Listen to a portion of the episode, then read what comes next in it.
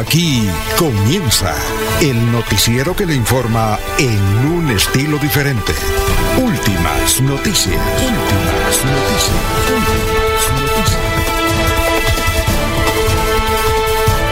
La información analizada por los expertos, sin sesgos, explicada con detalles, sin tanta carreta.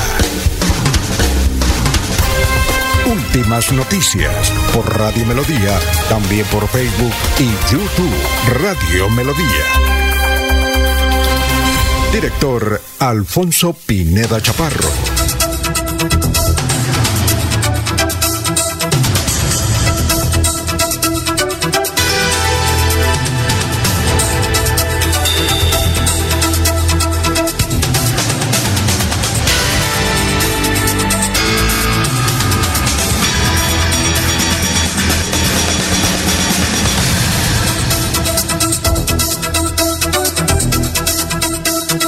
Gracias a Dios, hoy jueves ya, 10 de agosto del 2023.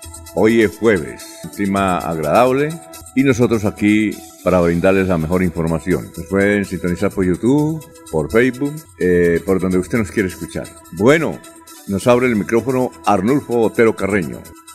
Vamos a mirar qué hay hoy en las efemérides. 1897 Felix Hausmann descubre el ácido acetil salicílico, conocido como aspirina. Sí, señor. Alemán, el muchacho. Un día como hoy, en 1902, en Cabo y Haitiano desembarcan tropas y entran en combates causando 50 muertos durante la Guerra Civil de Haití. Y en 1903 en París mueren 84 personas en un accidente del metro. Un 10 de agosto, eh, nació Antonio Banderas hace 63 años. Creo que es el mejor actor español hasta ahora. Al menos es el más popular. Antonio Banderas. Nació en 1960, un día como hoy está cumpliendo años. Y está cumpliendo años el presidente Juan Manuel Santos. Juan Manuel Santos, presidente de Colombia entre 2010 y 2018. Premio Nobel de la Paz en el 2016. Felicitaciones. Bueno, está cumpliendo años 28, una de las más importantes influencer mexicana, Mariana Rodríguez Cantú. Es una de las mexicanas, a pesar de 28 años, de las que más gana dinero. Claro que ayer que más gana dinero es el dueño de Claro, ¿no? El dueño de Claro y toda esa organización. Eh, pero, bueno, ya se tiene como 80 años. Esta tiene 28 años, una influencer. Bien, eh, hoy está cumpliendo años el hermano Nairo Quintana, el amigo del doctor Julio Enrique Avellaneda, Dyer Quintana. Ahí al fondo, Anulfo, escucho ahí a Radio Melodía al fondo. Bueno. Cumple 31 años, nació en 1992 el hermano de Nairo. Hoy es el Día Mundial de la Caligrafía, eso se perdió, ¿no? Día Mundial de la Caligrafía. Hoy es el Día del Rey de la Selva, el León. Bueno, un día como hoy en 1914 nació el alemán Henry Nestlé. Creó tremenda organización, ¿no? Chocolatico, café. Mm, tiene como 100.000 empleados el muchacho. Bueno, ya murió. Eh, Henry Nestlé. Un día como hoy, en 1937, se patentó la primera guitarra eléctrica. Un día como hoy, en 1938, se inauguró el estadio Nemesio Camacho el Campín. ¿Ah? Hay una finca en Bogotá y el dueño era don Nemesio. Vendió el lote, pero dijo, tienen que... Mi nombre ahí, Nemesio Camacho el Campín. Bueno, un día como hoy, en el 2012, medalla de oro en los Olímpicos, Mariana Pajón. Ahora se dedica a editar conferencias. Aquí estuvo el año pasado o hace dos años en Semper. Por cada conferencia cobra 20 paquetes, ¿no? Una horita de conferencia y listo y adiós. Porque gana más plata editando conferencias que en su actividad deportiva. Mariana Pajón. Un día como hoy, en 1946, se grabó en México Angelitos Negros. Lo que yo no sabía era que Angelitos Negros era de un venezolano. Es como el himno de, de México y la primera que lo grabó fue Toña la Negra. Angelitos Negros. ¿Quién no escuchaba Angelitos Negros, no? El dólar en 4000, don Laurencio. Vamos a saludar a nuestros compañeros que ya están en la mesa virtual de Radio Melodía. Son las 5 de la mañana, 9 minutos. Laurencio Gamba está en Últimas Noticias de Radio Melodía 1080 AM. Bueno, como dice el, eh, el embolador. ¿Qué se dice? ¿Qué se dice? Alfonso, cordial salud para usted, para Jorge, para la señora Sara Prada Gómez y especialmente para Arnulfo Otero, que está en la parte digital. La policía, el ejército y la Unidad Nacional de Protección, UNP, ofrecen seguridad en Santander a todos los aspirantes a las elecciones del 29 de octubre. No hay ningún sitio que no puedan llegar los aspirantes en Santander, dicen las autoridades. Ya estamos en Facebook, porque eso, oiga, siete mensajes que no estamos en Facebook. Sí, ya estamos en Facebook. Don Laurencio, sí, claro, ya estamos. Sí, está, bueno, Gustavito, con Freddy Garzón que dice que no estamos en Facebook. Claro que estamos en Facebook. Bueno, ¿qué decía Gran, Gran Laurencio? Las autoridades regionales y comunidad del área metropolitana esperan normalidad hoy en el transporte, particularmente luego ayer de las protestas de los señores taxistas que terminaron anoche con tranquilidad a nivel regional. La construcción de los volardos automáticos son para proteger a la comunidad en el centro de Bucaramanga. en la parte histórica, dice José Ignacio Vargas, secretario de Infraestructura del municipio de Bucaramanga, ante el incremento de las muertes y hechos violentos en Barranca Bermeja, las autoridades y la comunidad le piden al señor presidente de la República, al ministro de Defensa, hechos concretos de seguridad para proteger el distrito petrolero. Los paneleros de la olla del río Suárez esperan que con el inicio del año de la producción de café se incremente el valor de la panela y principalmente que las autoridades nacionales compren este importante producto tradicional, la panela. Ciclista pensionado en la Policía Nacional, 89 años, pero él sí utiliza las ciclorrutas aquí en el centro de Bucaramanga. Lo hemos encontrado precisamente en las calles de Bucaramanga y aquí está el diálogo con este ciudadano de 89 años que utiliza la bicicleta. Juan de la Cruz Suárez, soy pensionado de la policía. Tengo 89 años, voy para los 90. Me gusta, me gusta y, para, para el asunto de la salud. Yo vengo del Mutis. anteriormente, antes de la pandemia, yo andaba toda la ciudad. Llega a Girona, cuesta todo. Pero hay las ciclorrutas, ¿sí le sirven o no? Yo las uso, cuando vengo al centro. ¿Y hay cultura ciudadana? ¿Le dan el paso o tiene que tener mucho cuidado? Sí, ya como soy adulto mayor, pues la gente me, me considera, ¿no? ¿Cuántos años en la policía? 17 años en la policía y 4 años en el ejército. Fui oficial del ejército. Cuando era chuma, ahora, ahora guerrilla. Más brava todavía que ahora. Ahora la, la, gente está por plata y cuando era por política. ¿Y después en la policía cómo fue? A mí me tocó duro, con el quindío, pues eso era duro. Me necesitaban cabeza y todo. ¿Y aquí en Santander? Pues aquí ya también me un poquito. ¿Qué le dice usted a la juventud ahora? Usted casi con 90 años y montando en bicicleta. que ellos no llegan allá, es, es puro vicio, puro vicio todo. Las mías no llegan. ¿Por qué? Porque la gente hoy en día es puro vicio, les gusta ganar esa plata no trabajan. Antes, estudiantes, cuando no consiguen trabajo, entonces que se ponen a, la uña. Entonces su recomendación es que sean juiciosos para el futuro. Correcto, como no, sí. El trabajo, el trabajo hay, pero entonces no les gusta trabajar, no hace la buena belleta, pero entonces es fácil. Y que no le regalen plata como han prometido por Bogotá. Pues el que comete delito debe ser sancionado. No, no como lo tiene el presidente que me atacando a la gente de, de, de, la guerrilla para meter a, la política. O darle plata. Darle plata, sí. Depender de, de poner un buen sueldo a la policía, al ejército, de, sacando la guerrilla y poniéndole sueldo.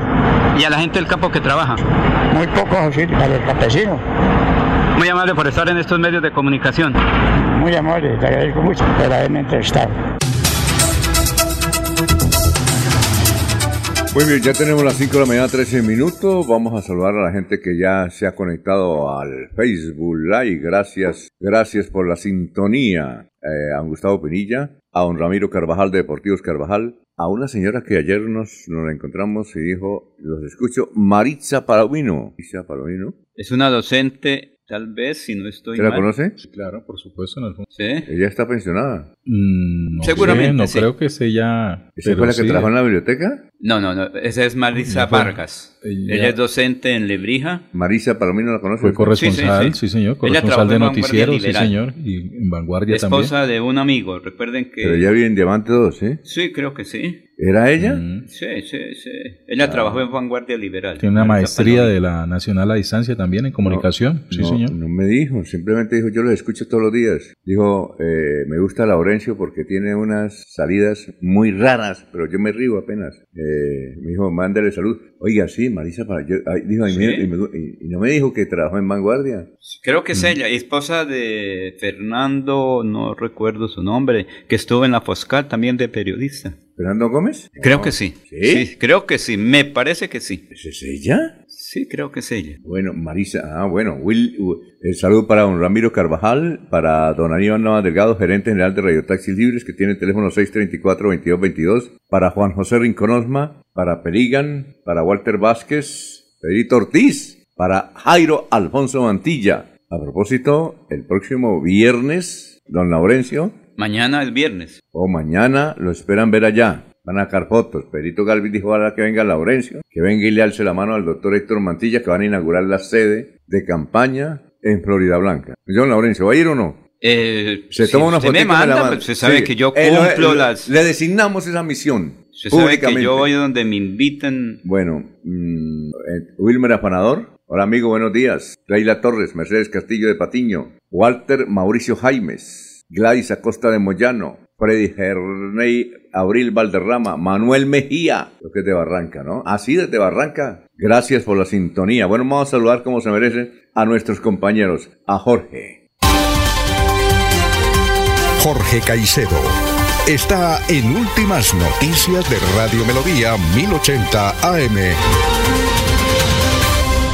Bueno, gran Jorge, ¿cómo está? ¿Qué ha habido? Tenga usted muy buenos días. Don Alfonso, muy buenos días. Como siempre, feliz de compartir con ustedes este espacio de últimas noticias y saludar a todos los amigos y la audiencia de Radio Melodía, la que nos sigue tanto en las ondas hercianas como también a través de la Internet en este 10 de agosto, como usted lo ha dicho, que es el ducentésimo vigésimo segundo día del año, el 222, y que ya le deja 143 días a este 2023 para finalizar. Cifras que son noticia, don Alfonso, obviamente los resultados de la encuesta Inbamer Pool, que se publicaron en la jornada anterior, que muestra que el presidente de la República se mantiene igual que el mes pasado, exactamente igual, con una aprobación del 33% y una desaprobación del 61%. Aquí pues vale la pena que, esta medición ya incluyó el escándalo de, Nicolás Petro, de la captura de Nicolás Petro y de Dai Vázquez, ¿no? y todo lo que se derivó de allí, pero al parecer no afectó para nada la imagen del presidente. Se mantuvo exactamente igual. ¿Metió Inbamer candidatos o no? No, señor, solamente gobernantes,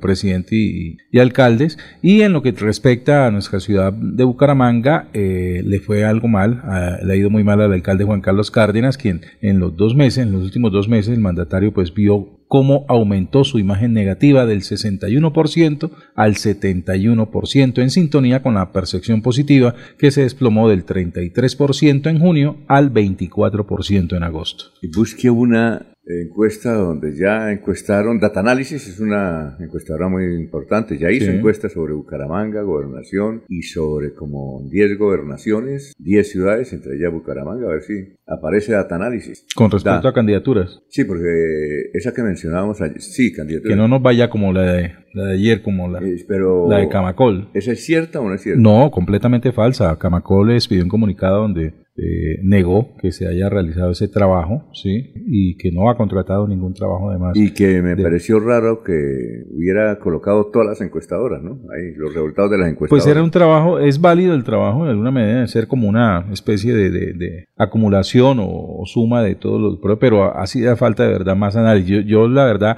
ayer Freddy Garzón tenía mucha razón cuando decía que, había algunas cosas que no, que eran inconsistentes en ese resultado y tiene toda la razón, tuvo toda la razón. Y, final del día, pues mire que Camacol negó la realización de esa encuesta. Y busquemos la de data análisis. Que beneficia, obviamente, hubo alguien que se benefició de los resultados de, esa publicación, ¿no? Sí. Por lo menos hizo bulla, pero, pero no pasa de flor de un solo día. Los que les va bien son los que promueven, ¿no? Oye, y busquemos a ver si ya, si, está data análisis ya, que ya la hicieron. Oiga, Alfonso, ayer fue... Conocemos, sí, ya un momentico, que conocemos eh, esto los que ya fue hecha esa, encuesta presencial de data análisis en 10 ciudades colombianas y en 10 gobernaciones. Y obviamente tiene que parecer Bucaramanga. ¿Qué decía usted? Pues lo que ayer se pudo ver con esa eh, descripción de daticos, el efecto aló. Minimizar ocultar, ignorar y tapar los efectos de hechos negativos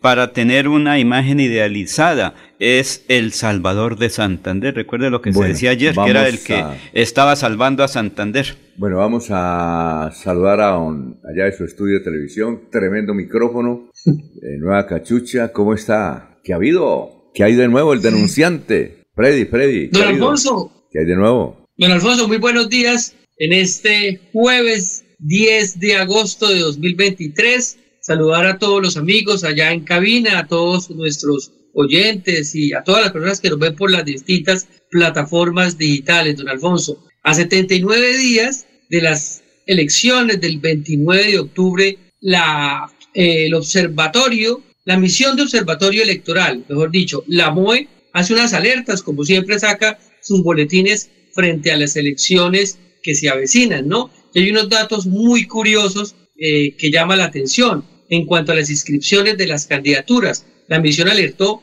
que en la mayoría se hizo en los dos últimos días de plazo, ¿no? Denotando una falta de planeación y que no existen criterios estrictos de selección a candidaturas por parte de los partidos políticos, dice la MOE. Expresó esta veeduría que también prendió las alarmas sobre las posibles candidaturas inhabilitadas debido a que no pasaron la ventanilla única electoral permanente. Y hay un dato también muy curioso, don Alfonso, donde dice que estas alertas en la referencia a las inscripciones, hubo 618 grupos significativos en toda Colombia y de esos 618, 340 se presentaron al final con coalición con partidos políticos, como pasó en Bucaramanga, en el área metropolitana. Entonces, esto es una estrategia, lo dice también la MODE, lo hemos dicho ahí en la mesa de trabajo, que es una forma de utilizar esta figura para visibilizar sus candidaturas y tomarle ventaja a otros candidatos. Entonces, de los 618 grupos significativos de ciudadanos,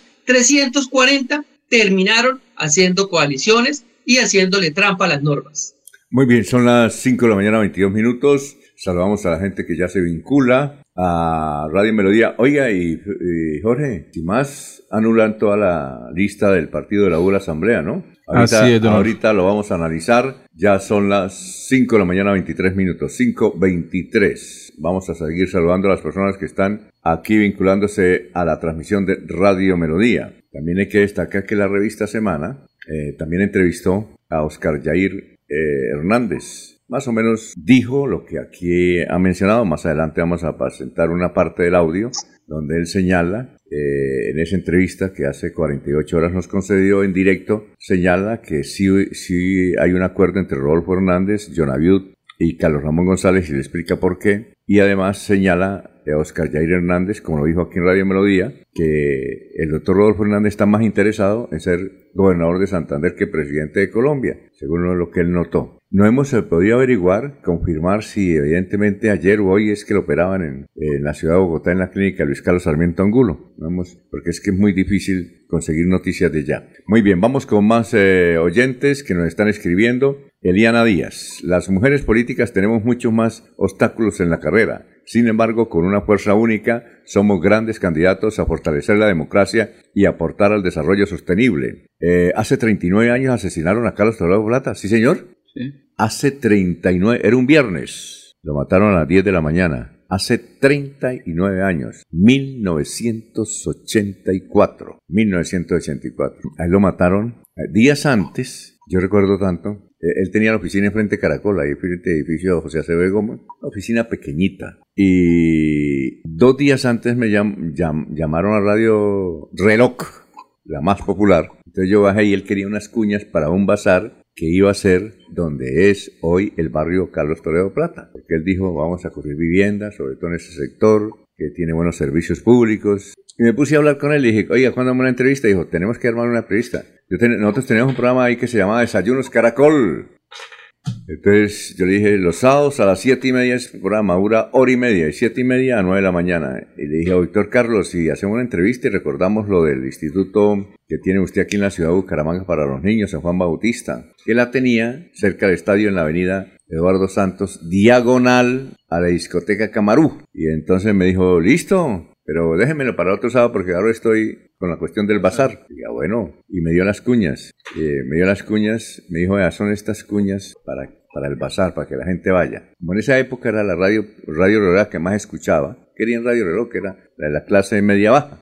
Entonces yo dije, oiga, doctor Carlos, usted estuvo en el M19, fundador del M19, y no, ni un escolta. Yo llegué aquí, subí, mire, mírelo, allá está ya, estoy con el papel, aquí solo. Bueno, aquí no lo van a matar, pero pilas. Dijo, no, no, sí, estamos en eso, pero la gente me quiere mucho, eso pensemos en algo positivo, me dijo. Dije, ah, bueno, justamente, luego, ahí en el barrio Provenza, lo mataron, llegó como a las 10 de la mañana, a la clínica Bucaramanga y ahí murió Carlos Toledo Plata. ¿Qué tal, no? Eso, le pasó lo mismo que a, al, al, Villavicencio. a Fernando Villavicencio, que él decía que el pueblo lo apoyaba, que no necesitaba escolta, no necesitaba, ¿cómo es? Chaleco antibalas. Además, hay que indicar que él era periodista. Él era periodista, eh, trabajaba básicamente en el periodismo, tenía un gremio de periodistas. Ese gremio de periodistas se acabó hace tres años, no, cinco años, allá en Ecuador, porque el señor Correa logró desbaratar eso, porque él le daba Correa con todo. Era el Daniel Coronel de... Era el Daniel Coronel de Ecuador. de Ecuador porque él eh, eh, contaron ayer que había 120 personas en la cárcel, políticos, señalados por él. Igual que Daniel Coronel, que tiene mucha gente en la cárcel por los señala- señalamientos. Peleaba mucho con Correa, pero también se enfrentaba era a la mafia. Y entonces yo creo que lo mataron por lo siguiente. Resulta que él decía en sus discursos que él no iba a eh, inicialmente a que la justicia investigara a las mafias. Dijo, yo voy inicialmente es a decirle a los policías, a las Fuerzas Armadas, que hagan, que hagan ellos las investigaciones, que ya los conocen, son estos, que los capturen y los pongan a órdenes de los jueces, sea quien sea. Y además mostraba, en vez de mostrarlo en el celular o en una cosa, mostraba, era, era un cartelito que tenía, esta cárcel la voy a construir para ustedes los mafiosos. Y daba los nombres. Juan, mire, esta es la cárcel de ustedes, donde únicamente se puede llegar por aire. Ya me vale tanto. El 80% de esta cárcel me, me la financia Estados Unidos, una fundación de Estados Unidos, el 80%. Y daba la cantidad en dólares, decía, en la entrevista la mandaban. Claro. Y decía, le decían, oiga, hay que, no. Además, ¿vio el carrito donde lo mataron? Carrito viejo. Sí, una camioneta. Usa la eh, información de Ecuador. Alfonso anunciaba que sí, eh, Fernando Villavicencio se movilizaba en un automóvil blindado, pero precisamente en la jornada anterior, ¿Blindado? ayer, eh, falló el vehículo, no apareció el vehículo y fue necesario transportarlo en esa camioneta, donde fue ultimado a tiros. Cinco tiros, eh, cinco impactos recibió el cuerpo de Fernando Villavicencio. Oye, yo no sé, yo no Una sé vez cómo- ingresó a la cabina. Y yo no sé cómo lo mataron, como pasa con los líderes ¿Cómo? de políticos, ¿no? El día anterior les cambian el esquema, el día anterior se enferman los escoltas, así pasó con Galán y así ha pasado con muchas figuras aquí en Colombia. Les cambian el esquema a última hora o pasa algo, ¿no? Pareciera que eh, fueran como crímenes de Estado. Oiga, Al y, final, ¿no? y usted no vio en el video, cuando él se él acaba como que alcanza a sentarse. Salen la- corriendo todos los escoltas. No, no, pero. eh, Ingresa al vehículo. no, y, y de, entonces, ¿de dónde lo mataron? Del, Del lado el sicario le llega ahí. Ah, fue del otro lado. Desde el lado izquierdo del vehículo, ¿no? Obviamente. Porque él alcanzó a sentarse. Sí, claro, Sí. él ingresa a la cabina del vehículo, en la parte trasera de la camioneta,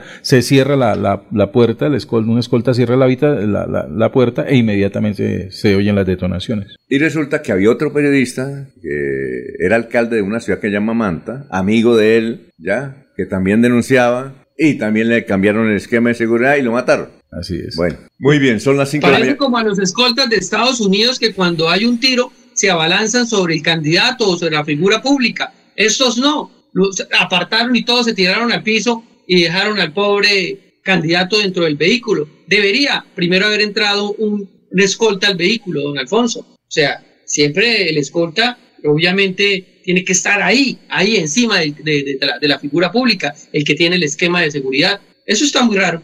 Eh, yo entiendo que hace como unos 13 años, tengo que llamar a HH, me parece que él vino a dictar una conferencia porque además de periodista, de investigador, era el Daniel Coronel de allá, investigaba, él fue el que eh, denunció el caso de Odebrecht en Ecuador, de los Panama Papers, también el que hizo todas las investigaciones contra el señor Correa. Cuando, eh, mire, inclusive cuando él trabajó en el diario El Universal de Guayaquil, Correa cerró el, diario, ¿no? Y un diario muy importante. No sé si ya está abierto, pero este señor, es que Correa le cargaba una bronca. Se fue a, trabajar a, Guayaquil en el diario Universal el señor eh, eh, Fernando Villa. Estando allá, Correa cerró el periódico, lo cerró. no sé si, y un periódico tradicional viejo. Eh, y recuerdo porque ya trabajó un colombiano que llamaba Henry Holguín, que ya murió, eh, y entonces era tal la persecución que le tenía Correa a Fernando Villa, que él se proseguía en su actividad sindical y después sindical, y luego después hizo congresista, eh, en fin, y le gustaba mucho la industria petrolera. A, a llamar a HH, si el que vino hace como unos 15 años a editar una conferencia a Barranca Bermeja era él, porque también había investigado mucho del petróleo demasiado del petróleo. Vamos a una pausa, son las 5 de la mañana, 32 minutos. Eh, bueno, Álvaro Rojas dice buenos días, señores periodistas de Radio Melodía, reportando sintonía de Florida Blanca. Oiga, murió un concejal, ¿no? ¿Dónde? En, Florida Blanca, el popular Edgar Sánchez. Me lo encontré cuando hubo en marcha. ¿Acuerdas que hubo aquí una organización que en marcha? Yo sí lo vi un poquito como, dijo, sí, tengo una pequeña enfermedad, ya la he superado. Edgar Sánchez dijo, oiga, ¿usted por qué no me saluda todos los días? Yo siempre a las 5 de la mañana coloco Radio Melodía y lo voy a saludar, Edgar Sánchez. Y me dijo, estoy de candidato, voy a llegar. Yo llevo como 10 años en el consejo. Murió, nos dice don Gerardo Castro en Ciudad Florida. Murió, que ayer estuvo en el picoteo hablando con su movimiento político y ahí le dio el patatú, se lo llevaron para la clínica y murió. Pero él tenía una enfermedad antes, él, padecía una, una grave enfermedad, me dijo, ya estoy en tratamiento, ya salí a las calles, estoy muy bien, me estoy recuperando gracias a Dios, voy a seguir adelante. Y cuando va la emisora y nos cuenta además su aventura de salud, dijo, me dice, y yo lo llamé qué día y yo no, después, después, porque estoy muy ocupado. Eh, la gente me, me, está colaborando mucho y voy a llegar otra vez al consejo con una buena votación. Mire lo que ocurrió según Gerardo Castro. Bueno, son ¿Pero era actual el concejal? Ah, claro. Sí, había sido concejal ya. Ya había sido concejal. De Florida Blanca. Eh, de Florida Blanca, Edgar Sánchez, lo conoce todo. Sí, sí. Incluso, eh, inclusive le pregunté, mire, como, como los concejales de Florida. cinco minutos una tuitera que se llama Ani Bello, eh, hace la misma reflexión que hicimos ahorita sobre el atentado donde perdió la vida Fernando Villavicencio. Y, un periodista lo entrevista en Ecuador, la cadena se llama VAS, VAS y terminaba en M, VAS M. Dice, el periodista Carlos Vera le advirtió a Fernando Villavicencio que podía terminar como galán. Pobre Ecuador, pobre Colombia. Exactamente. Y un dato antes de, del corte en el cuenta del candidato a la gobernación Héctor Mantilla, precisamente hace nueve horas publicó, mm. me duele profundamente la pérdida de un amigo de la familia, Edgar Sánchez, es concejal de Florida Blanca y líder social que por muchos años dio todo por su comunidad. Mis condolencias para sus amigos y familiares. Inclusive yo le pregunté, le dije, hermano, ¿usted le tiene apodo? Porque es que en Florida Blanca acá hay uno que le dicen Lleras y resulta que no es Lleras, y otros, ¿no? Y es Edgar Sánchez también, y es concejal. Eh, Edgar Gómez, creo que es. Edgar, sí, sí, sí, sí, Yo le dije, ¿usted, ¿y a usted cómo le dicen? Dijo, no, a mí me dicen el flaco Edgar Sánchez. Le dije, ah, bueno, 5.35. En Melodía valoramos su participación.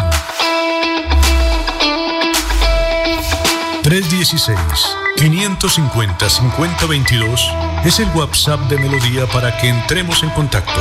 Envíenos videos o fotografías de las noticias de su comunidad y las publicaremos en nuestros medios digitales.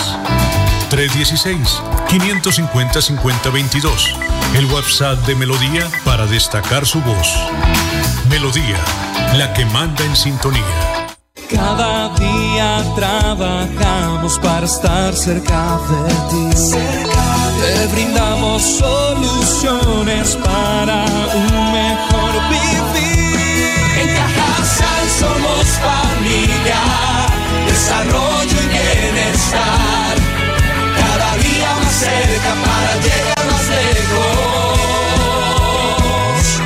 Con Cajasal. Vigilado Supersubsidio. Avanzar es darle calidad a tu hogar y a más de 3.5 millones de familias que usan gas natural todos los días para bañarse, cocinar, calentarse y mejorar su calidad de vida. Existimos para que tu vida no deje de moverse. Banti, más formas de avanzar. Se va acercando la fecha. Ven con tu familia y vive la experiencia del campo en Bucaramanga. Llega a Senfer, la feria ganadera, del 8 al 17 de septiembre. Llega la más bacana con Pananca Viajero, Tour de Corrales, artesanías, conciertos y mucho más. Somos la Feria Segura. Patrocina y Pinto. El día comienza con melodía. Últimas noticias, 1080 AM.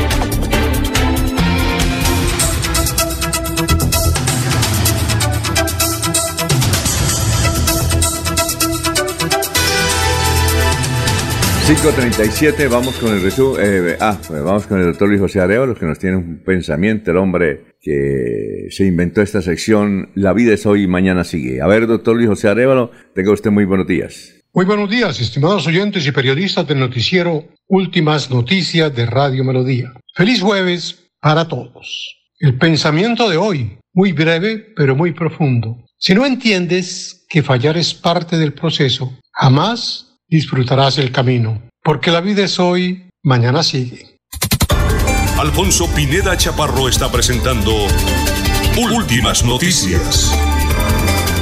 Resumen de melodía que es transmitido por la cadena internacional de emisoras Visión Celestial Radio. Falleció el candidato y concejal de Florida Blanca, Edgar Sánchez. La quinta brigada informó que Lenin Quintero Moyano, alias Pedro, jefe del Frente 37 del Estado Mayor Central de las disidencias de la FARC, al mando de Iván Mordisco, fue abatido por tropas del Ejército Nacional, la Fuerza Aeroespacial y la Policía en la vereda La Concha, en jurisdicción del municipio de Yondó, Antioquia y predios de Barranca Bermeja. El Cuerpo de Bomberos de Bucaramanga ha declarado un paro indefinido en respuesta a lo que el presidente del sindicato Fabio Larrota describe como supuestas irregularidades en la contratación. Aunque el paro esté en marcha, Larrota aclaró que a pesar de la medida de protesta, seguirán atendiendo las emergencias que se presenten en la capital santanderiana. Atlético Bucaramanga comenzará hoy su camino en la Copa del Play, donde se verán las caras con millonarios en el duelo de ida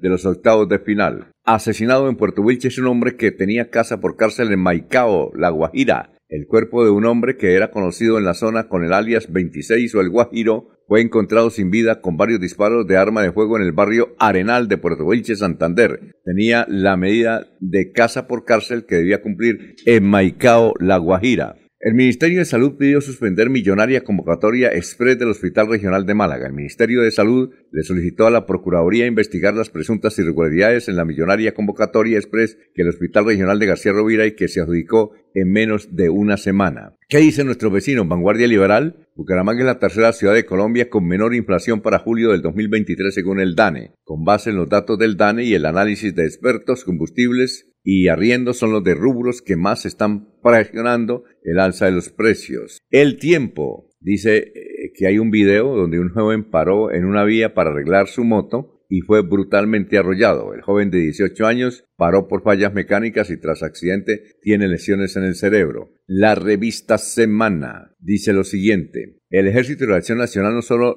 eh, quiere asesinar al fiscal, sino al general Eduardo Zapateiro y a la senadora María Fernanda Cabal. Semana revela los escabrosos detalles. Lo grave es que el ejército, teniendo la información, no la habría hecho pública para no afectar el proceso de paz con ese grupo criminal, dice Semana. El diario El Frente titula Aunque Rodolfo fue sancionado por la Procuraduría, no está inhabilitado por participar en las elecciones. La sanción por el caso de Vitaloye se encuentra en apelación y aún no está en firme. Hasta aquí el resumen de las noticias, 5.41 minutos. Se va la noche y llega últimas noticias. Todos los días, desde las 5 de la mañana, empezar el día bien informado y con entusiasmo.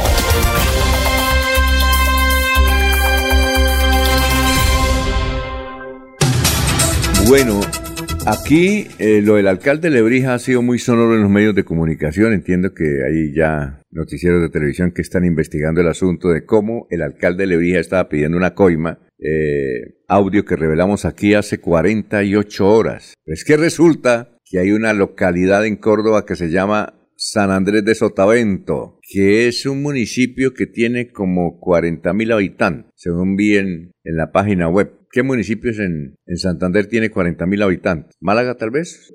¿Puerto Wilche es grande? No. Sí. ¿Eh? Puerto Wilches es de los municipios de mayor extensión territorial en Santander. ¿Ah, sí? Si no es el primero, es el segundo. Luego que- de Simacota. Y de Bolívar en sur de Santander. Bueno, en este San Andrés de Sotavento. Resulta que el alcalde... Aquí tenemos el audio, vamos a ver si lo... eh, eh, resulta que el alcalde de Andrés de Sotavento... Ahí se escucha más o menos. Vamos a ver si... Ahí tenemos el audio. Oiga, vale, que el, el alcalde está en la oficina y llega un contratista y le lleva 200 millones de pesos en efectivo. 200. Jorge, ¿cómo hace uno para contar 200 millones? Eso, No, toca confiar Pero- en el mensajero. Ahora se pesan, Alfonso, creo ah, que sí, se señor. ¿Se ve? Sí, señor, sí. Sí, pero, sí. pero, pero, Billetes de 100 mil. ah, tienen, ¿se, se pesan o no? Sí, claro. entiendo que eso lo hacen en Así- varios sectores. Eh, a ver, Así lo hacían los narcotraficantes, don Alfonso. ¿Cómo, cómo? pesaban los dólares, pesaban los pesos, porque tanto era el dinero que les tocaba a los narcotraficantes pesarlo. Pero ahí, ¿cómo Ahora se le va a tocar a los alcaldes y los gobernadores ponerse a pesar la plata que se roban. pero, pero una cosa, pero, pero depende de la, no- eh, la denominación, porque si usted pesa billetes de 5 mil y de 100, eso es diferente el peso, ¿no? Entonces, Sí, no sé. No, por eso. No, Pero- sí, don Alfonso, se pero, pesa pero déjeme, conforme a la usted pase el audio, Sí. don Alfonso, el tema del alcalde de Lebrija que decía Laurencio que no había delito, eso va a tomar dimensiones. No, no, no, no, gigantes. que no La había fiscalía- delito, no, que por ahora no estaba fiscalía- denunciado. Eso es un delito, son unos ladrones. Eh, no hay que decirlo como son.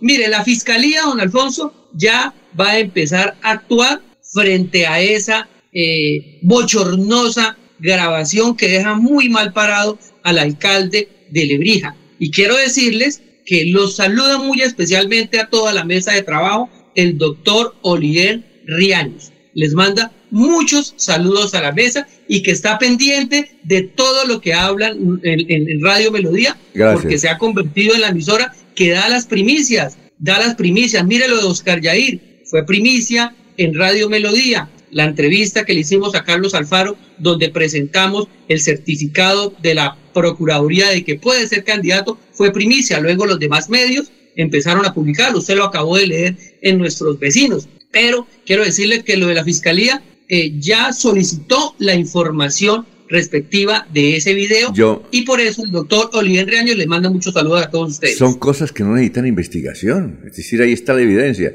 Yo estaba de acuerdo con Fernando, estaba de acuerdo con Fernando. Anoche que me puse a escucharlos, el que mataron en... Villavicencio. Él decía, ¿yo qué quiero hacer? Yo confío en los jueces, pero yo um, voy a coger los 100 mejores policías o de las Fuerzas Armadas de Ecuador y ellos me dicen dónde están los narcotraficantes y vamos y los capturamos. ¿Sí? Los capturamos y que se defiendan. Pero no, yo no me pongo a que los jueces, no, que primero no, que lo llaman, no, que, que sí, que, que, que no. Lo mismo que ocurre en Colombia, es la misma cosa. Y entonces dijo, no, yo mire, les tengo la cárcel y todo. Yo, por ejemplo, ese señor alcalde de Lebrija, ese debía estar en la cárcel. Pero mire este, este, este también debía estar en la cárcel. Ahí está el audio donde está el contratista le dice, y escúchenlo bien, póngase el radio bien en el oído para escucharlo porque es interesante. Vea, a ver, escuchemos y verá. Pública San Andrés.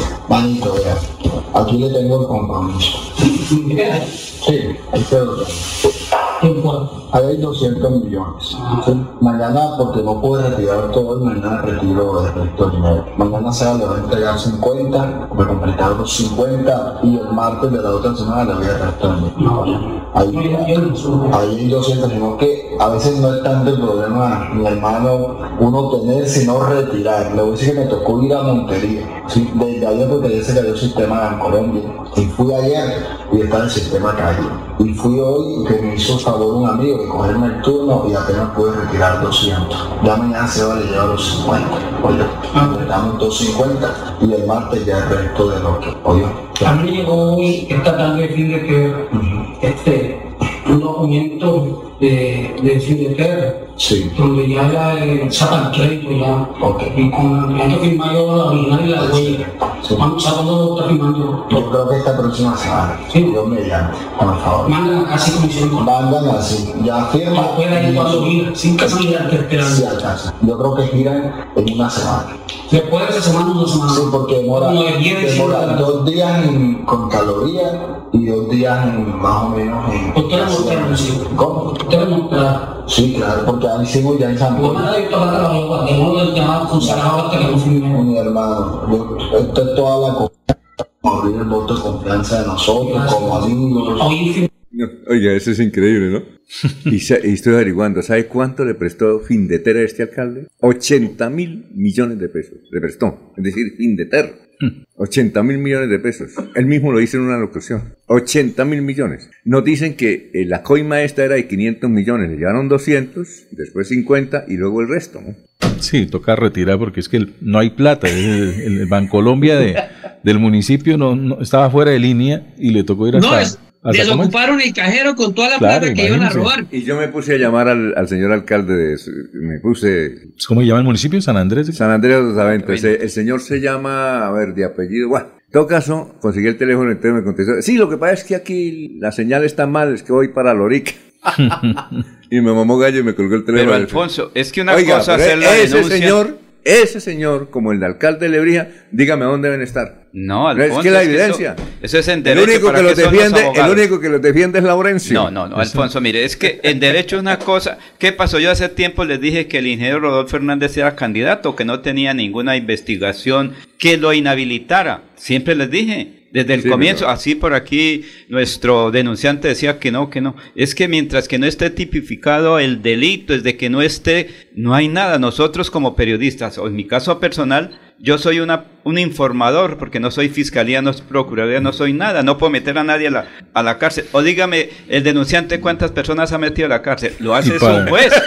Sí, es un juez de la República, claro. ¿Usted por qué yo- le da madera? No, no, porque Usted le da madera que- porque no está aquí, ¿no? Porque, no, No le porque vuelve- me dijo no lo que yo vuelve- porque él dice que yo le dije que no era delito. No hay delito en este momento. Sí, no hay delito contra Vino el señor alcalde de Lebrija. El, el alcalde Otra se llama cosa- Stalin Humberto Madrigal, Es- al que le llevaron las coimas. Las coimas se llaman coimas, cuando se pide plata se llaman coimas, cuando el ladrón le coge a uno en la calle y le rapa el celular, es un atraco. Las cosas Robo, se dicen robo, por su nombre y los jueces al final fueron los, los que dictan la sentencia. Pero cuando se roba uno tiene que decir, me robaron, es un ladrón. Y para, ¿Cierto? y Cuando para, la atracan es un hurto. Los delitos están ahí. Sí, Otra claro. cosa es que el juez falle y diga qué condena tiene, pero los delitos tienen un nombre. Pero es que Sí, nosotros oiga, no somos, eh, ejemplo, no somos jueces. diario- Fre- Freddy, para no perder el tiempo contando el dinero, es que se inventaron lo de eh, registrar la coima en notaría, ¿sí? Le ponen para no afectar la fe, entonces la coima, vamos y la registramos en una notaría para que no haya problema de perder el tiempo contando Oiga, el vamos dinero. a una pausa, pero eh, yo vi en el periódico frente una, una imagen donde había dos policías y un muchacho de espaldas con dos gallinas que había robado. Sí. Entonces uno se pone a pensar, eso, bueno, eso es delito. Claro. ¿Y Delitos esto? de cuello blanco se llaman. No, eh, lo de las gallinas Sí. no es delito de cuello blanco, es, es delito. Eh, Es un delito común. Oiga, venga una cosa, es increíble. Y los estos alcaldes no están en la cárcel. Pero es que dijeron, oiga, sí, yo me robé. Es que, es que, es que está la evidencia. Está la evidencia, ¿o no? Pero Alfonso, en el caso Ay, de no. Lebrija, Es que yo pienso, ¿qué defensa puede tener el señor alcalde de Lebrija? ¿O qué puede- defensa puede tener este alcalde? ¿Qué, qué dirán, no? Oye, y así estaría de mamado el contratista allá en, en San Andrés, de, de- en el municipio que prefirió grabar grabar al alcalde en la- durante la entrega de la coima y me imagino que fue él el que reveló la, la- la grabación. Claro, claro, ¿sabe por qué? Porque le quedó mal. Es que el alcalde les mamó gallo. no le dio los otros contratipos. No, claro, es que por eso es que sacan- ellos se, ellos los son, contratistas. son honestos, piden lo, lo Pero Alfonso, es que una Son cosa las es que... 5.51. Sí, vamos, yo, eh, vamos pasa. a una pausita porque mire, don, don, don me está diciendo que tenemos que ir a una pausa y regresamos. El próximo 12 y 13 de agosto, el cielo de nuestra ciudad dulce se teñirá de color, adrenalina, deporte y mucha diversión en el primer Festival del Viento de Florida Blanca. Serán dos días de muchas actividades para toda la familia, donde tendremos shows aéreos, carreras, atletismo, ciclismo y muchas más actividades. Vengan y disfrútenlas acá en el Parque Internacional del Parapente.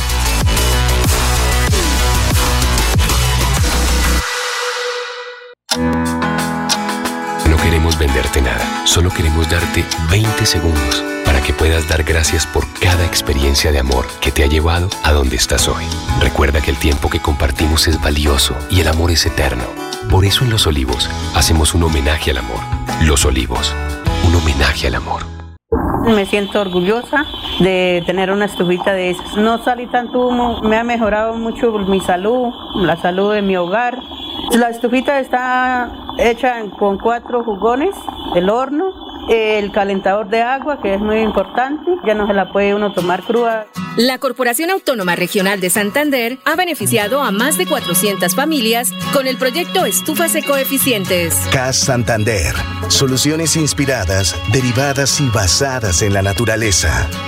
Avanzar es brindarte soluciones que te ayudan a cumplir todos tus sueños. Con Vanti Listo podrás comprar a cuotas en muchos comercios y pagar a través de tu factura de gas. Existimos para que tu vida no deje de moverse. Vanti, más formas de avanzar.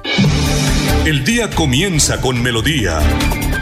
Últimas noticias, 1080 AM.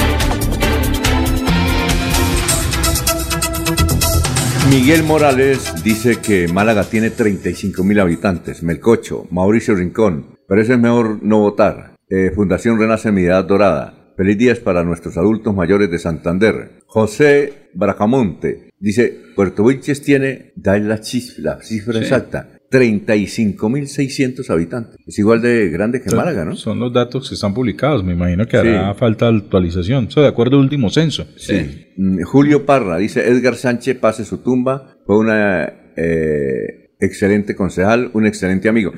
Oiga, Freddy, yo le mandé a usted, yo le envié a usted un, eh, un pronunciamiento de el partido Colombia Justa y Libre. Eh, es que me dicen que incomoda mucho al doctor Jaime Andrés Beltrán, ¿no? Que podría perder el aval a la alcaldía de Bucaramanga. Eso más o Pero, menos. don Alfonso, Sí. esa resolución que yo revisé precisamente esta madrugada, Sí. se la envié al, al candidato Jaime Andrés Beltrán. Estoy esperando respuesta eh, a ver qué dice eso. Pero la resolución, yo revisando la, lo que habla es de unos cambios eh, eh, que se han solicitado para que ingrese el tesorero, el secretario general que hace las mismas veces de director ejecutivo e impugna también unas solicitudes que habían hecho. Pues por ahora esa resolución del Consejo Electoral no se mete con ningún tipo de, eh, digámoslo así, otorgamiento de avales eh, que se hayan dado a nivel nacional. Entonces, por tanto, la resolución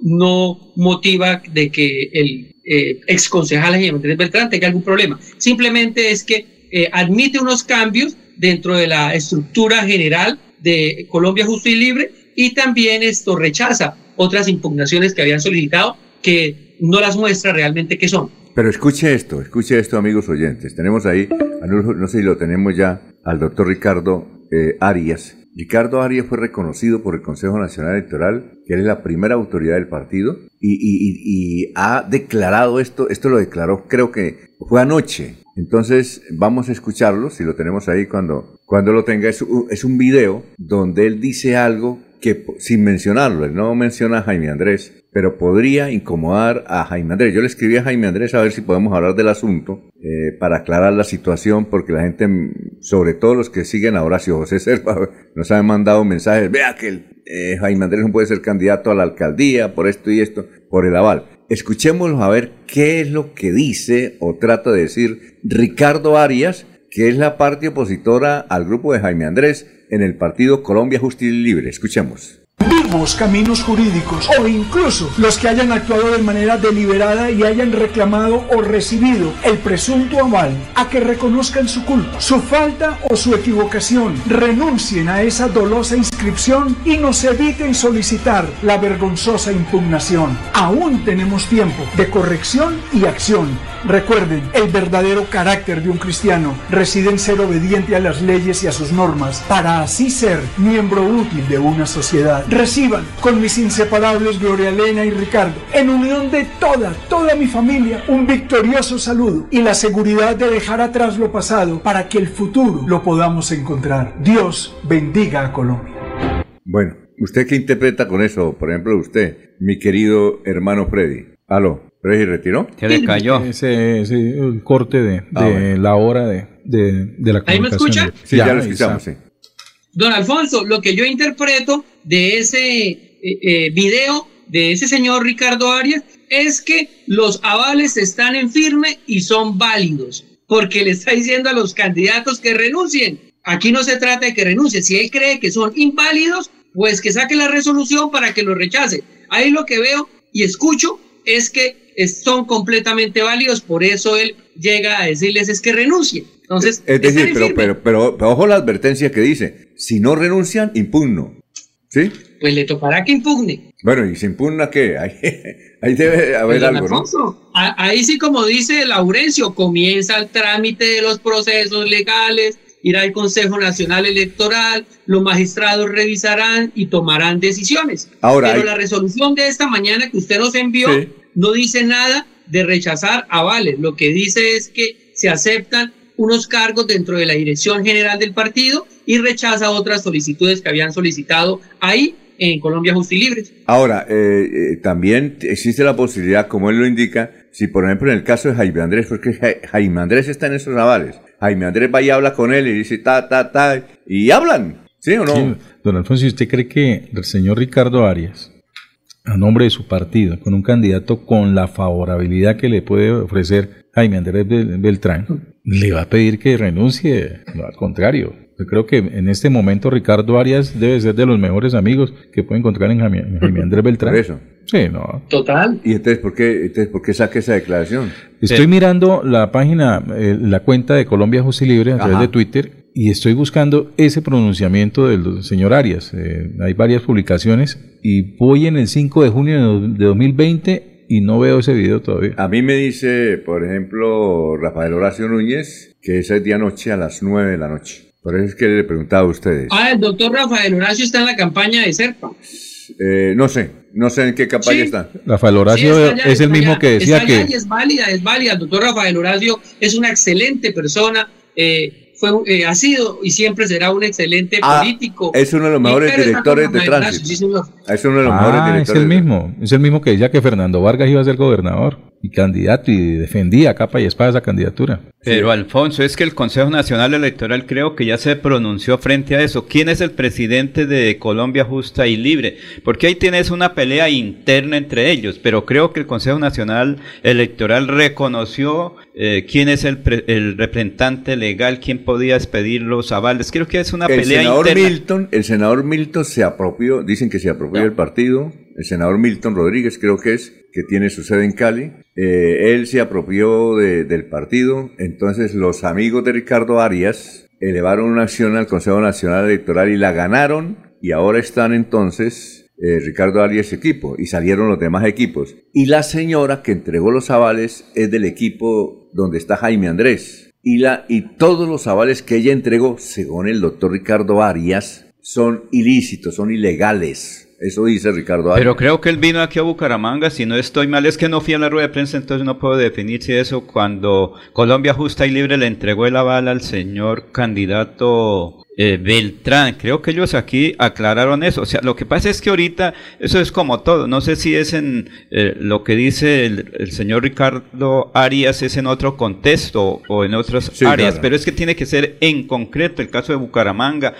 Sí, ese aval, pero si el Consejo Nacional Electoral, que recientemente se pronunció, dijo, estos no pueden ir, no se salgan, no tienen aval legal, no pasó nada, entonces yo creo que ya no hay nada No, más que hacer. Vamos a ver, ¿Sí? vamos a ver. Porque es el Consejo Nacional porque es que Electoral. sí, pero es que eh, el asunto es que el Ricardo Arias dicen, si ustedes no vienen a mi ICO y hablan conmigo y tal y Es tal. un acuerdo programático, si sencillo. ustedes no vienen, yo impugno. Es un acuerdo Y- y programático. dice- Don Alfonso, lo que dice Jorge es la oportunidad para que Colombia justa y libre tengan una alcaldía. Yo no sé si a nivel nacional ellos tengan una alcaldía tan importante como puede ser la alcaldía de Bucaramanga. Usted sabe que esto es política, don Alfonso, y en la política se sientan. Mire, se sentó a hablar la doctora Consuelo con el, doc- con el ingeniero Rodolfo Hernández Sí, de tantas cosas que se decían y, a- y a raíz de eso yo coloqué un trino porque las palabras de, de Oscar Yair que uno las lee esa entrevista don Alfonso son noticia son noticias que vea ah, volvió noticia nacional que revista semana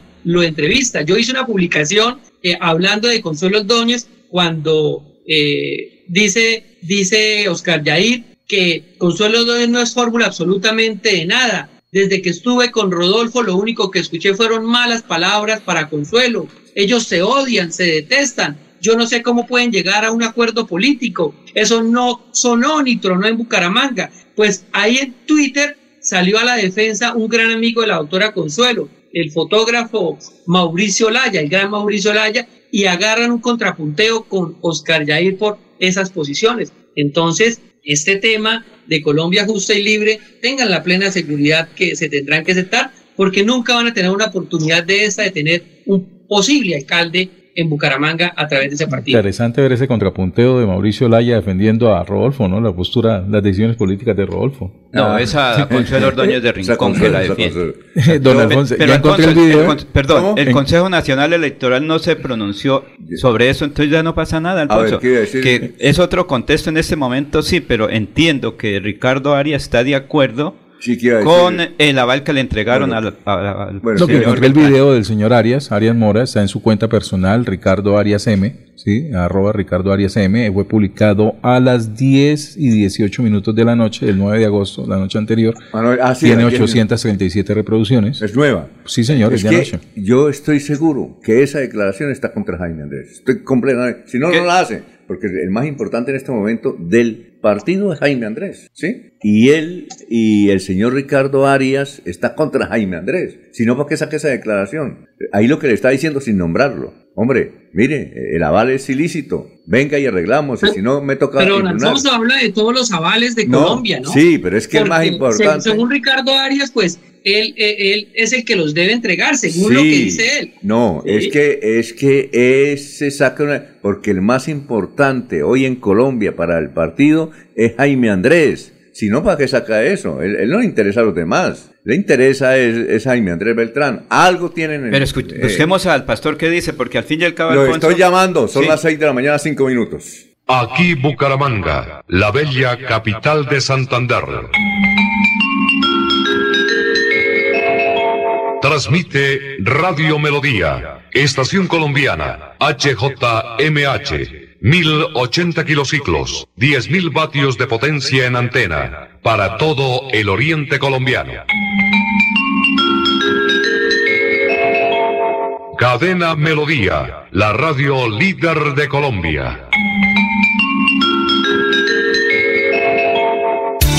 Los invitamos a sintonizar el programa Curación Natural del médico especializado en medicina biológica alternativa y complementaria, doctor Ricardo González Parra, de lunes a sábado a las 7 y 30 y 9 de la mañana, con la orientación profesional para todo tipo de enfermedades, tratamientos con medicamentos naturales, sin químicos. Llame y agende su cita médica sin costo al 313-392-2623 o al 304-630-9500 para ser atendidos en el Hotel Cabecera Country en Bucaramanga, calle 48, número 3429. Avanzar es ser parte del desarrollo industrial, mejorando costos y diversificando en soluciones energéticas que impulsan el crecimiento del país. Existimos para que tu vida no deje de moverse. Banti, más formas de avanzar. Se va acercando la fecha. Ven con tu familia y vive la experiencia del campo en Bucaramanga. Llega a Senfer, la feria ganadera, del 8 al 17 de septiembre. Llega la más bacana con Pananca Viajero, Tour de Corrales, artesanías, conciertos y mucho más. Somos la Feria Segura. Patrocina y Pinto.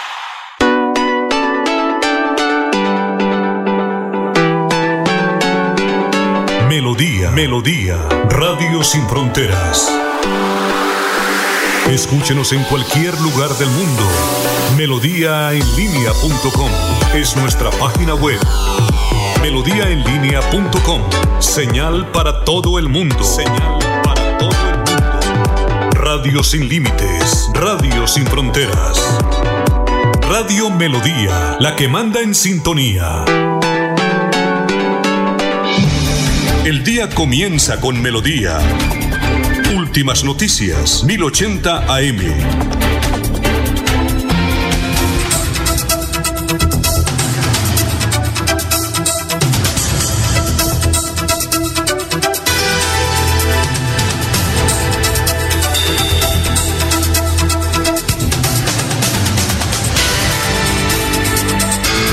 Bueno, son las 6 y 7 minutos. Eh, Jorge encontró el video completo donde da mm, más explicaciones y más argumentos. Pero vamos con otras noticias, Jorge. Mientras podemos ya sacar el video, mientras lo, lo- lo ubicamos bien. Son las 6 de la mañana, 8 minutos. Así es, don Alfonso, caos vehicular en el área metropolitana de Bucaramanga a causa del paro de taxistas. Los conductores de ese servicio público de transportes de pasajeros protestaron por las alzas del precio de la gasolina en el país y desde las 6 de la mañana de la jornada anterior eh, bloquearon autopistas, eh, la autopista que comunican a Bucaramanga con Florida Blanca, Pidecuesta y Girón y Lebrija en varios puntos de la Puerta del Sol el estadio Alfonso, Alfonso Álvaro Gómez Hurtado sobre la autopista y el puente Antonia Santos de la doble calzada. Esto en lo que sería un resumen de todo lo que fue la jornada de protesta por parte del Poder Amarillo en el área metropolitana de Bucaramanga, donde principalmente se quejaban por el alto costo del galón de combustible, que a partir del primero de agosto pasado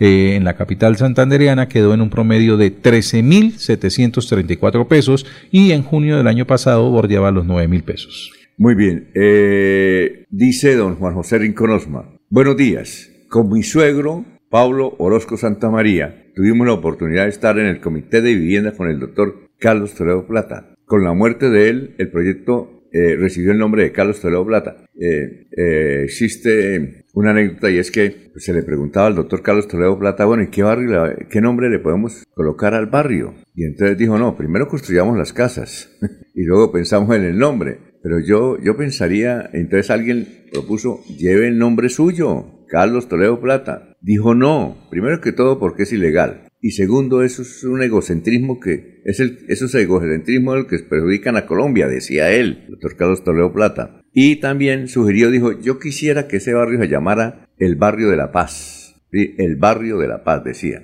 Sí, eh, y otro le propuso que llevara el nombre de San Juan Bautista. Dijo, es interesante, pero ya hay una clínica que lleva el nombre de San Juan Bautista que la creó justamente Carlos Toledo Plata. Posteriormente tuvo un gran complejo de asistencia social, pero vino la reforma de la salud y eh, eso lo vendieron. Eso prácticamente era los masones. Bueno, y vea qué, qué coincidencia y qué ironía. El barrio se llama Carlos Toledo Plata. Aquí alguien me manda un mensaje grande, no sé si es eh, Gustavo Pinilla que dice que por varias ocasiones, hace antes de 39 años, tomó varias entrevistas eh, a Carlos Toledo Plato y en la fotografía ah, y una fotografía... unas declaraciones que me entregó en Vanguardia Liberal, oficina de Silvia Galvis. Pero también me dice otra persona aquí en esto, Carlos Toledo Plata, que lo acompañó hasta Landazuri varias veces, eh, unos días antes era en esa época estudiante, se salió y dijo en su vivienda, voy a un campamento de la institución educativa, pero se fue con Carlos Toledo Plata hasta el municipio de Landazuri, viajaron casi toda la noche, regresaron aquí normalmente y fue ocho días después cuando mató eh, fue el homicidio, el magnicidio, o como se quiera llamar, de Carlos Toledo, Carlos, Toledo, Carlos Toledo Plata.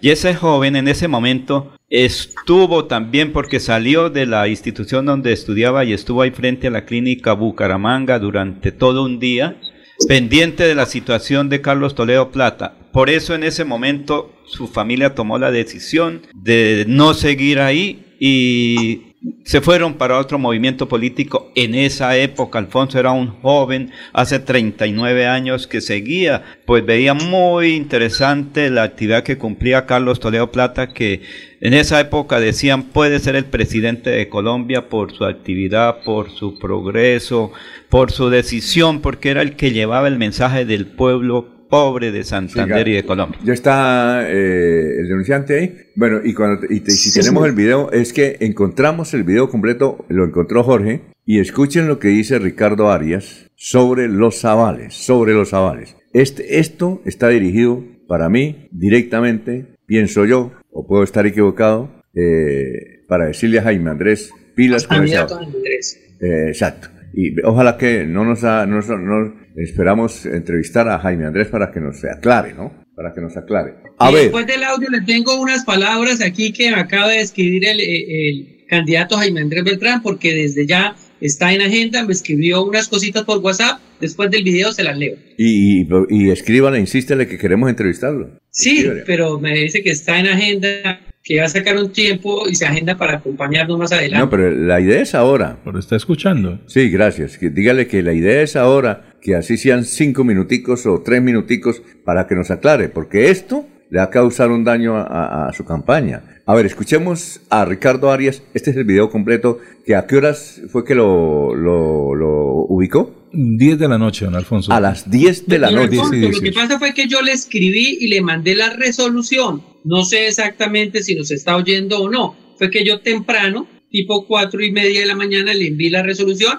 y le escribí unos comentarios. Él me ha respondido los comentarios. No sé si está escuchándolo realmente. Pero sí me escribe que está en agenda, está trabajando. Bueno, perfecto. Entonces vamos a, a ver y escuchar al doctor Ricardo Arias en el video completo. Gracias Dios. Apreciados leones en toda Colombia, nuestro Dios de justicia ha brillado y con un contundente fallo a través de la resolución 5726 se ha expresado. El Consejo Nacional Electoral nuevamente ha validado y confirmado cada uno de nuestros argumentos, la legalidad de nuestras actuaciones y la prevalencia de la ley como exigencia de cualquiera de nuestros actos ha quedado plenamente demostrada. Y si alguien se preguntaba del porqué de nuestra férrea posición de defensa, se lo resumiría recordando al viejo escritor cuando decía, el hombre valiente y honrado, más que su vida, aprecia el honor. Y en la defensa del honor, toda nuestra actuación la hemos hecho con decencia, mesura y decoro, asumiendo la defensa de nuestra política institución, a sabiendas que al hacerlo, si bien nuestra honra y nuestra reputación la comprometíamos, era un destino que no podíamos ni evitar ni rehuir. Pues bien, hoy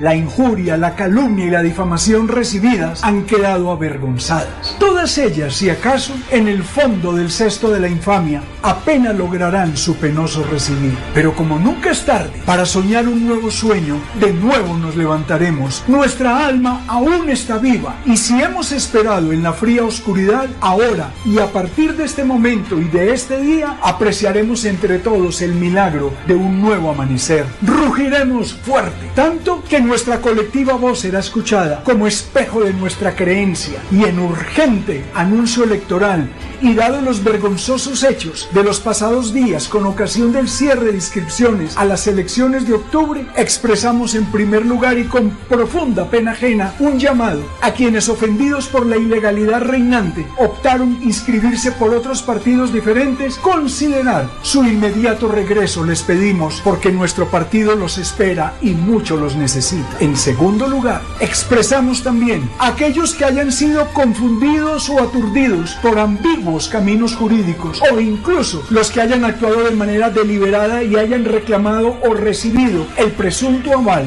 a que reconozcan su culpa, su falta o su equivocación, renuncien a esa dolosa inscripción y nos eviten solicitar la vergonzosa impugnación. Aún tenemos tiempo de corrección y acción. Recuerden, el verdadero carácter de un cristiano reside en ser obediente a las leyes y a sus normas para así ser miembro útil de una sociedad. Reciban con mis inseparables Gloria Elena y Ricardo, en unión de toda, toda mi familia, un victorioso saludo y la seguridad de dejar atrás lo pasado para que el futuro lo podamos encontrar. Dios bendiga a Colombia. Entonces lo que tiene que hacer el doctor Jaime Andrés es llamarlo. Pero es un discurso, un llamado Sí. conciliatorio Sí, ¿no? claro, del partido. conciliatorio. Y obviamente ahí se entra a evaluar lo- los pros y los contras de poder aspirar a una, una buena alcaldía como la de Bucaramanga. Como dijo Freddy. Claro. si- si pudo- Y esa, y esa resolución con la que él inicia hablando que el Consejo Nacional Electoral le dio la razón, la 5276, es la que estamos hablando, don Alfonso, la que usted nos llamó, Ajá. donde confirma la, el ingreso de dos integrantes a ser parte de la dirección general, el secretario general, que es el mismo director ejecutivo, y la tesorera. Básicamente eso es. Ahí la resolución no habla de la entrega de avales. Pero además esto aquí me escribe eh, el candidato Jaime Andrés Beltrán lo, y dice lo siguiente, don Alfonso y amigos de Radio Melodía. Lo primero es que los más de 200 candidatos en Colombia ya tenemos un derecho adquirido. Lo segundo es que no se puede inscribir nuevos candidatos en esta temporada, o sea, los candidatos son los que son, ¿sí? Ya los tiempos pasaron. Ese es un pequeño mensaje que nos envía eh, Jaime Andrés Beltrán porque está desarrollando pues su agenda como candidato frente a este tema de Ricardo Arias, que hace parte también de Colombia Justa y Libre. Bueno, vamos a una pausa eh, con Olguita que nos está esperando ahí. Pero mire el capitán Jiménez lo que nos escribe. Está bravo el capitán Jiménez. ¿Yo? ¿Quién jugó? No, ¿Quién está- le postó No, usted? está cortante. Yo lo voy a leer. No, léalo, léalo. Me excusan los seguidores de Carlos Toledo Plata. Capitán Jiménez dice lo siguiente. Todo lo de Carlos Toledo Plata se llama cárceles del pueblo, creador de las mismas eran las casas, las casas donde secuestraban M19. Lo de Carlos Toledo Plata no fue magnicidio, fue justicia. Uy, oye, está duro, ¿no? Capitán está duro. Y que ya nos pegó una vaciada porque yo dije que... capitán. Pero ¿qué- Alfonso, tiene qué- un concepto. ¿Qué te pasa, capitán? No un concepto, pero es que mira, Está Alfonso. duro, está fuerte. No, una opinión. Oiga, está fuerte esa opinión. Vamos con Olguita. Olguita, la escuchamos. Buenos días. Muy buenos días, Alfonso. Muchas gracias. El saludo también para los compañeros de la mesa de trabajo y todos los oyentes de Últimas Noticias de Melodía. ¿Es usted una de esas personas que está buscando empleo? Pues esta información le interesa. Hay 100 vacantes disponibles en Bucaramanga. El IMEBU lanzó la estrategia Empleate BGA, que ha permitido a más bumangueses acceder a una oportunidad de trabajo y esto se ve reflejado en la disminución del índice de desempleo en la ciudad, el cual es del 6.8%. Así lo indica César Fernando Castillo, coordinador de la Agencia de Empleo. Durante esta semana se está realizando la Semana de Empleo como una estrategia que desarrollamos todas las semanas para dar a conocer a la comunidad la oferta en vacantes que disponemos. Tenemos 100 vacantes para esta semana en cargos para asesor comercial, auxiliar contable, contador, servicios generales, guarda de seguridad, piscinero, operador call center, operarios de producción, vendedores de estación de servicios, auxiliares de cartera, entre otros, para bachilleres, técnicos, tecnólogos y profesionales. Las personas deben acercarse a las instalaciones de IMU ubicadas en la calle 48, número 2840 en la ciudad de Bucaramanga, en horarios de 8 de la mañana a 12 del día y de 2 de la tarde a 5 de la tarde. La invitación es a todos los ciudadanos para que no dejen de aprovechar estas ofertas, ya que son una oportunidad para mejorar su calidad de vida. Continúen con más en Últimas Noticias de Melodía. Un feliz jueves para todos. Cada instante del amor se va a disfrutar si lo mejor del amor siempre está ahí. Así que aprovecha y abraza a tus hijos. Conversa con los abuelos. Juega con tu mascota. Disfruta un café con los amigos. Da gracias por cada momento, porque cada uno de ellos será más vida para ti. Los Olivos, un homenaje al amor. Me siento orgullosa de tener una estufita de esas. No salí tanto humo, me ha mejorado mucho mi salud, la salud de mi hogar. La estufita está hecha con cuatro jugones, el horno, el calentador de agua, que es muy importante, ya no se la puede uno tomar cruda. La Corporación Autónoma Regional de Santander ha beneficiado a más de 400 familias con el proyecto Estufas Ecoeficientes. CAS Santander. Soluciones inspiradas, derivadas y basadas en la naturaleza. Avanzar es ser tu mejor aliado y ofrecerte asistencias para tu hogar y seguros económicos y de fácil acceso que puedes pagar a través de tu factura de gas. Existimos para que tu vida no deje de moverse. Banti, más formas de avanzar. Están escuchando Últimas Noticias por Radio Melodía, la que manda en sintonía.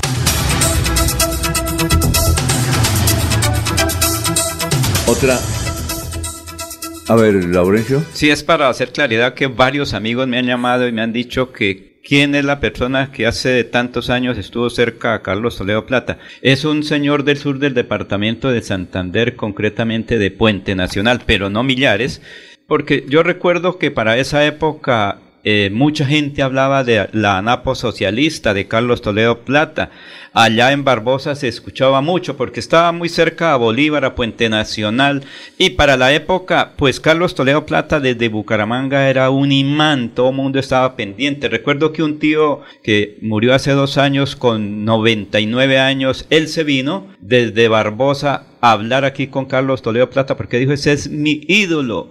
Y así mucha gente llegó del sur de Santander, se erradicaron y siguieron siendo un poco del sector de Carlos Toledo Plata, del M19, de la alianza AM19. Y actualmente ellos pues están cumpliendo aquí una serie de funciones, pero no dan sus nombres y dicen, yo cuando hable, por favor, como Bien. siempre, no diga mi nombre porque lo mantengo ahí.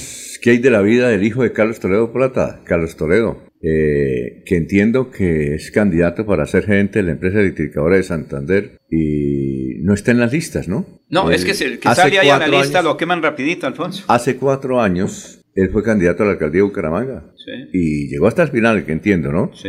Eh, Don bien. Alfonso. Sí, cuénteme. Es que aquí me envían el teléfono de Holman Ibáñez, que es el director jurídico de Colombia Justa y Libre.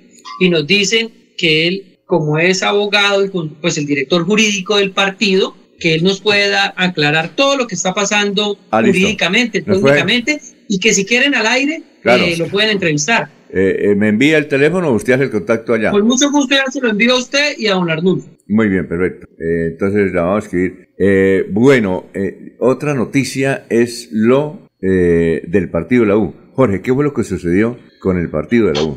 Don Alfonso, que una vez pues, cerradas las inscripciones y pasando a la revisión de la lista eh, en un chequeo que hace la Registraduría Nacional del La Estado lista de la. U de la Asamblea. Sí, señor, eh, con- y, y lo hacen todas las listas eh, con referente a, a ver si lo- se cumplen con los requisitos totales de inscripción de candidatos. Entonces, eh, en la revisión de la lista de la U, pues algunos de sus candidatos no pasaron la prueba y fueron rechazados durante el proceso de inscripción. Es así como siete ah, candidatos inscritos a la Asamblea de Santander por el partido de la U eh, no, eh, no pasaron eh, esa- esta revisión que hace la registraduría y por lo tanto pues entonces no fueron aceptados como candidatos. Son ellos, don Alfonso, eh, Fabián Andrés Pachón Fonseca, no sé si lo conoce, no, no, No, no. no sé, Freddy, ¿lo conoce usted o no? No, Aquí estoy revisando el listado igualmente, Oh. Eh, eh, pero ah, do- este, qué pena, este Jorge. señor. Recordemos que eh, el partido de la U iba con otro partido en esa lista, ¿no? Es, es una coalición del partido de la U y el partido político La Fuerza de la Paz. Ah, ok. Y los... Son siete candidatos los que usted está nombrando. Sí, señor. Si Fabián quiere, Andrés. o vamos toda la lista. Me- Sí, me sí. toda la lista. Por ejemplo, el número 51 aparece Edwin Alexis Vargas Rojas. Sí, creo que ese sí es conocido. Ese fue- es aceptado. fue aceptado, correcto. Fabián Andrés Pachón Fonseca, no aceptado. No. Sí. Eh, Javier Eduardo Trillo Zapa, fue aceptado. Este, Vidal Tirado tras la viña, no aceptado. Ese Vidal tirado es el que decían que era la unidad entre el ¿El de Vidal y Laboriano tirado. Eh, igualmente en el número 55 aparece Anabel Tarazón Iguavita, actual diputada de la Liga. Ella sí fue aceptada dentro de la lista, sí, sí, sí, sí cumplió con, con los requisitos. Igualmente Frailén Humberto Prenz Herrera no fue aceptado. Eduardo Albeiro Serrano Leal fue aceptado. Crisóstomo Archila Ovalle aceptado. José Luis Abril Porras aceptado. Lady Andrea Blanco Pimiento, número 60, también fue aceptada. Igualmente María Eugenia Moreno Niño. Y en el número 62 aparece un nombre conocido, Doris Elisa Gordillo Garcés. No fue aceptada su inscripción dentro de la lista. Igualmente Orlando Burgos García no aceptado. Sergio Fabián Beltrán Colmenares no aceptado. Marlon Serrano Higuera no aceptado. Y cierra la lista María Isabel Mantilla Rodríguez, quien sí fue aceptada. Muy bien, es que estamos tratando de comunicarnos con... Alfonso, ahí en ese caso es porque no cumplían algunos requisitos y como en la ventanilla única es donde revisan si está Sí. bien todo, eso es lo que ocurre. Pero le digo yo que a- al comienzo, en el caso del ingeniero Rolf Fernández, en el caso de otras aspiraciones, eh, se revisa y si no hay ninguna inquietud, ninguna cosa que le pueda inhabilitar, pues la registraduría o el Consejo Nacional Electoral dicen sí está habilitado para ser candidato. Mientras tanto, Laurencio Gamba no puede estar habilitado porque tuvo tal cosa hace tanto tiempo y no puede en lista, debe salir. Jorge, Jorge, pero entonces esa lista con esos siete personas que no son aceptadas, ahí yo veo que, bueno, solo una mujer, Doris, ¿cierto? Eh, esa lista entonces no va a continuar, se cae la lista. No, no, quedan inscritos. Quedan inscri- Es que ahí queda escrita lo que ocurre. ah, es que falta por- ver por lo de paridad de género. Pero, pero es que la lista sí, cumplió pero- inicialmente, pero Claro. luego es cuando salen ya es otro fenómeno, ¿sí? Es otra cosa. Por porque- eso, no, pero hay que revisar, Laurencio, es el tema cuando, eh, acuérdense que el 30% de mujeres tienen que estar siempre presentes en la lista. Por eso también en el día de ayer yo les contaba que se pueden presentar también unos problemas en las listas, por ejemplo, del Centro Democrático, del Consejo, del municipio de Piedecuesta, porque las que no fueron aceptadas fueron las mujeres y eso descompone la organización de los porcentajes de mujeres. Yo también ayer, Jorge, hablé de una lista, la de Salvación Nacional, que ninguna fue aceptada. Pues me corrigen también en el día de ayer Eliana, que es una activa eh, persona eh, que nos acompaña todos los días y además va a ser candidata también al Consejo de Piedecuesta, nos dice que esa lista de Salvación Nacional no va, por eso no, allá la rechazaron, a lo mejor faltó información, pero todos esos integrantes se fueron a la Fuerza de la Paz. todos los de Salvación Nacional terminaron en la Fuerza de la Paz. Pero entonces hay que revisar es eso, es que... ¿Y ese traslado se puede? Es que es el pues cambio, lo que llama cambio. Ahora rechazan y se cambian, ¿no? Ah. Y recordemos que hay unos, hay unos, unos días, hubo unos días de, de modificaciones. Muy bien, vamos. Vencieron el 29 y en este momento, por eso le digo que es posible que la lista eh, que se habló antes, eh, creo que del partido de la U, no tiene ninguna dificultad porque inicialmente cumplió con los requisitos. Luego que cuando se revisa, pues hay esa otra situación un poco compleja que será en derecho, si fue afectada o no. Vamos a una pausa y regresamos, son las 6 y 30. En Melodía valoramos su participación. 316-550-5022 es el WhatsApp de Melodía para que entremos en contacto. Envíenos videos o fotografías de las noticias de su comunidad y las publicaremos en nuestros medios digitales. 316-550-5022. El WhatsApp de Melodía para destacar su voz. Melodía, la que manda en sintonía. Bienvenidos a una ciudad que se disfruta desde el aire, con panorámicas increíbles y donde el deporte extremo se lleva toda la atención. Bienvenidos a Florida Blanca, donde realizaremos el primer Festival del Viento, con invitados internacionales, locales y con eventos para toda la familia. Nos vemos el próximo 12 y 13 de agosto.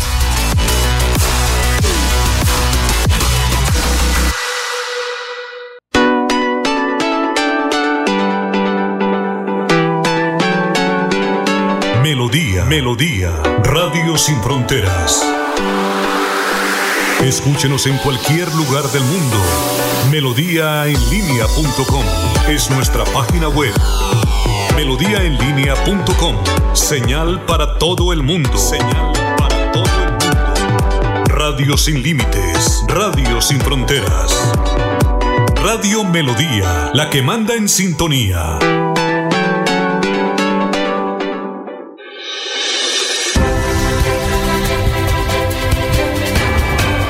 Información y análisis. Es el estilo de Últimas Noticias por Radio Melodía 1080 AM.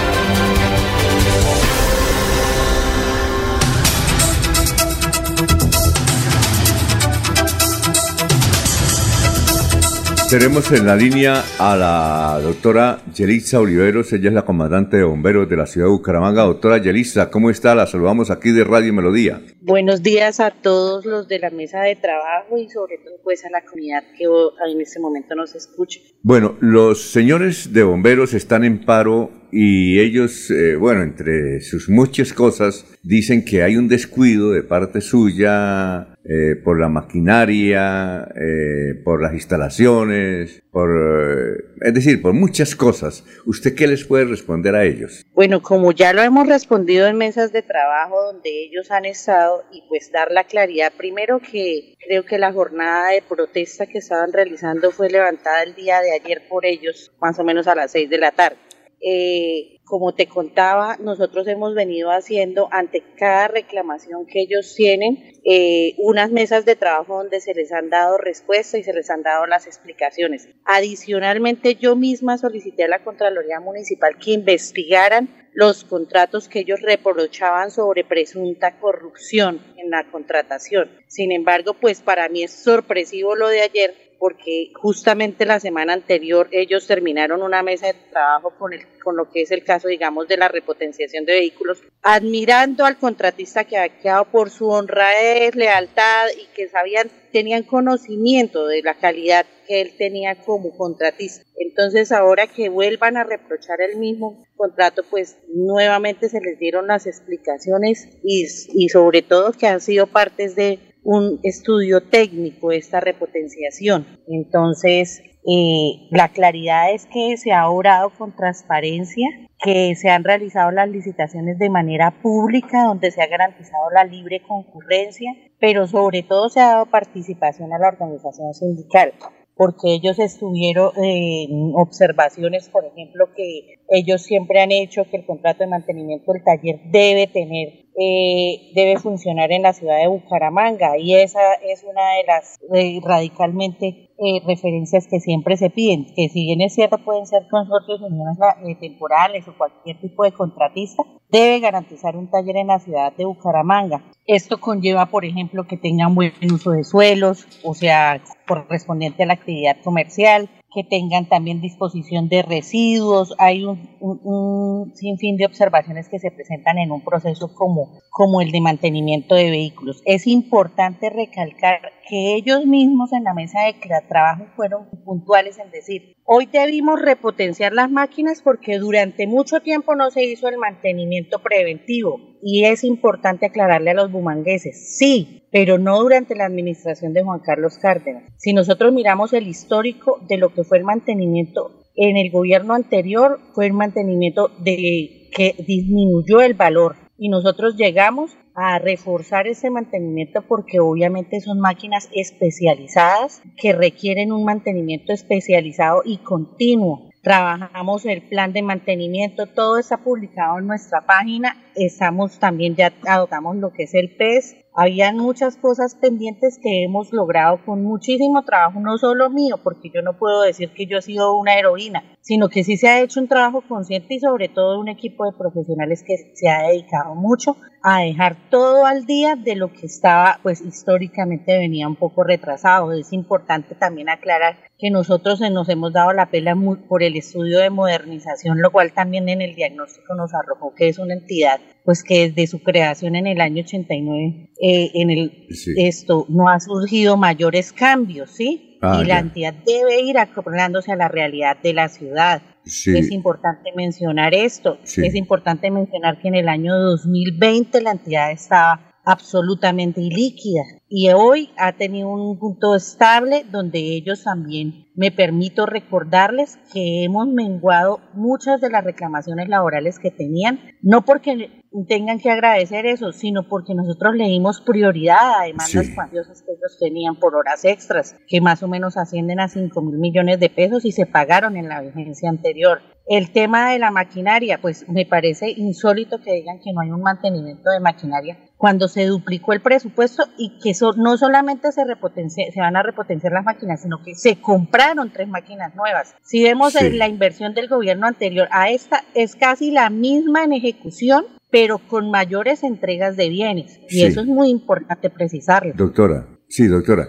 Eh, aunque no lo han dicho públicamente, sí en los comentarios que hace el sindicato con los periodistas, dicen que están incómodos porque supuestamente usted está haciendo política ahí eh, porque el que manda prácticamente bomberos es el señor Pacho González, que es concejal del Partido Liberal y ahora es candidato a la Asamblea y entonces tiene que darle juego a su grupo político. En materia de CPS y de esos nombramientos, ¿qué nos puede decir frente a, a la inquietud que tienen ellos que en público no lo dicen? Pero sí los comentan con los periodistas. Eh, es muy importante esto y dar la gran precisión. Eh, nosotros tenemos ahí una, en nuestro link, si tú quieres, participas en la página, ahí se envían las hojas de vida. Hemos estado armando el equipo pero de bomberos de Bucaramanga con referente a lo que, lo que yo te mencionaba, son un grupo de profesionales que se necesitaban y que han estado trabajando. Me toma también, me da un poco como no de risa, sino que me sorprende porque en otros medios de comunicación como Onda 5 ayer dijeron que no, que era del concejal Nelson Mantilla,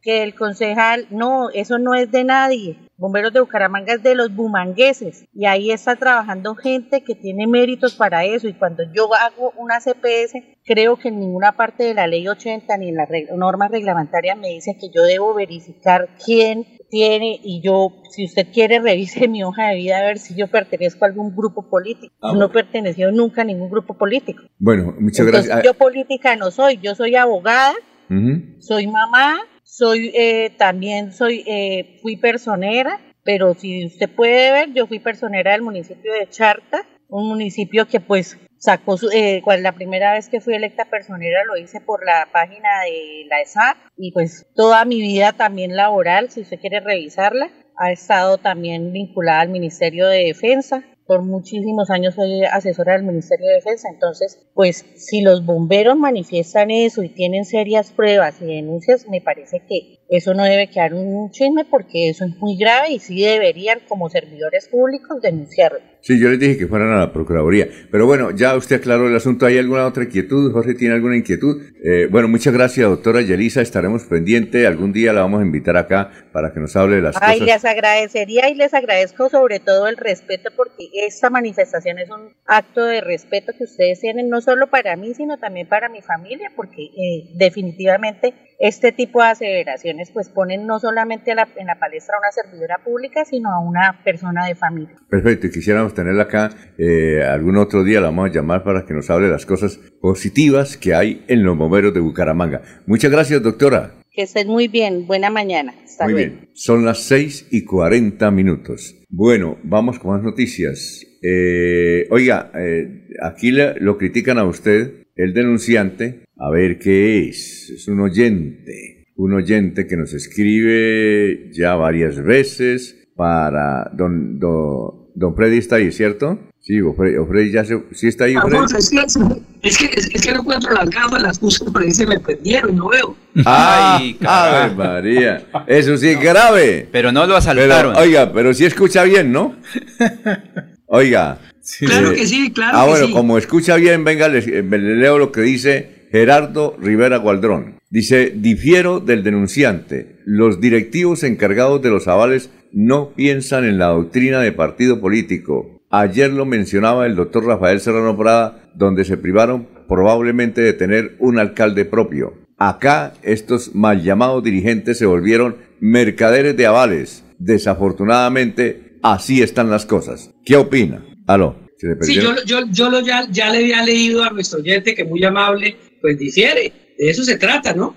Muy respetuosamente que se difieran de, los, de las opiniones, porque aquí nadie tiene la verdad. No, ya encontré las gafas, don Alfonso. Es Ah. que a esta edad uno la pone a un lado y ya se le pierde. Se me Bueno. perdió ya Cogió esta- camino. Bueno, eh, en la columna de, perdón, en la encuesta de Inbamer, que usted hacía referencia a Jorge, le preguntan a la gente cuál es el tema más grave que tiene Colombia. El 80%, escuchen bien, el 80% dice que es la inseguridad. El 80% la inseguridad. No hablan de otra cosa sino de la inseguridad en Colombia, que más o menos es la misma de países como Venezuela, Ecuador y Perú, que han hecho esa, esa misma reflexión. Son las 6 y 43. Oye, Jorge. Sí, señor. ¿Qué es lo que hizo Oscar Yair Hernández y qué fue lo que le ocurrió a Petro en el Brasil? Que todo el mundo está comentando. ¿Qué fue lo que ocurrió? Don Alfonso, pues resulta que en Brasil se reunieron varios eh, gobernantes de, de Latinoamericana en lo que se denominó la cumbre extendida sobre la Amazonía. ¿Sí? Ajá. Y la jornada, la última jornada se cumplió ayer, pero mm, el presidente Petro no se presentó en ninguno de los actos, ni siquiera para la foto decir, oficial. Él fue a Brasil. Sí, claro, estuvo presente y hizo su propuesta de generar, eh, de crear una, un, un ejército, unir fuerzas militares para la protección de la Amazonía. Ajá, sí. estuve. Eh, y que ob- obviamente pues, fue rechazada incluso por el mismo presidente luego- de Brasil, Ignacio Lula da Silva. Sí. La jornada de ayer, habían algunos actos ya de cierre de la jornada y entre ellos la, la toma de la fotografía oficial de los mandatarios participantes. Gustavo Petro no se presentó. Decir, se perdió. Se perdió todo el día de ayer, todo el miércoles se perdió. En el Brasil. En Brasil. Y en la, en la noche, en la Casa de Nariño expidió un comunicado diciendo que el vuelo que en el que regresaba el presidente Petro de Belén de Brasil, Belén de, en Brasil, fue puesto, fue pospuesto para hoy jueves, y desde la Casa de Nariño explicaron que las condiciones climáticas no son favorables. Y hoy el mandatario no asistió a los eventos de la cumbre, de la cumbre extendida sobre la Amazonía, dice básicamente el comunicado que expidió Casa en la infopresidencia. Eh, importante porque es que hoy Petro tenía cita con el presidente de, de- de Suiza. ¿En Eh, dónde? que ¿Ahí en viene de gira, no, aquí en Colombia, Ah. viene de gira y eh, la agenda está hoy prevista para qué? recibir. Entonces, como se perdió el presidente en toda la jornada, no apareció ayer, fuera de eso aplazó el vuelo, supuestamente por malas condiciones eh, climáticas, que además incluso hay algunos reportes que dicen que en el aeropuerto en Belén de Brasil estaba funcionando normalmente. Está bien, eso sí. Entonces, Oiga, Oscar Yair Hernández publicó lo Ajá, siguiente, sí, don señor. Alfonso, dice, El gobierno nacional debe darle a conocer a los colombianos la grave adicción al alcohol que tiene el presidente arroba Gustavo Petro. Esto ya se está volviendo insostenible y la vergüenza internacional cada día es más grande. No se justifica que sigan negando esta situación. Bueno, entonces lo que quiere decir Oscar Yair es que el man se pegó una borrachera, entonces no pudo asistir a los actos del Brasil. Eso es lo que quiere decir. La pregunta es... Oiga, don Alfonso, el otro que se debe pegar una borrachera es el alcalde de Bucaramanga, porque en esa encuesta de Inbame tiene el 71% de desfavorabilidad en la gestión como alcalde. Eso es un dato de verdad histórico. Nadie había tenido una desaprobación tan grande como la tiene Juan Carlos Cárdenas. Por eso, el que le levante la mano Juan Carlos para decirle que le va a ayudar o los amigos de él le van a ayudar a ser candidato, a, ser alcalde, lo queman. Cualquier persona con esos índices de desaprobación lo queman, ya sea el candidato Carlos Otomonte, que dice que es muy cercano allá a ellos, o ya sea ahora su José Serpa. El que le levante la mano, lo quema. Oiga, y eh, usted tiene ahí, no sé si Jorge o usted, Freddy, ¿Cuáles son los alcaldes que más afectados están en popularidad? A ver en qué... ¿Cómo están? Pues las principales ciudades del país, don Alfonso, el que está más afectado de todos eh, sigue siendo el de Cali, por Iván Ospina, que es el, que tiene los índices de, favorabilidad más bajos en todo el país. Sí. Sí. Eh, es decir, el más malo es el de Cali. Dice el informe que tengo, el peor alcalde del país sigue siendo Ospina, que mantuvo su nivel de desaprobación a su gestión en el 77%. El mismo, el mismo registró en la el mismo que registró en la pasada encuesta divulgada el 28 de junio. Mientras tanto, el índice de respaldo a su administración volvió a caer, pues pasó del 20 al 17% en los últimos dos meses. Bueno, y el seguía de, de más malo que sigue. Asimismo, el caso de Claudia López, la mandataria de los bogotanos, se empeoró en sus registros y aumentó en dos puntos su índice de desaprobación, el cual ahora es del 61%. 61%. 61% en desaprobación, justo cuando venía de ganar en junio un 5% en la medición, mientras que su imagen favorable no creció y se estancó en el 35%. ¿Quién más? Luego viene eh, Quintero.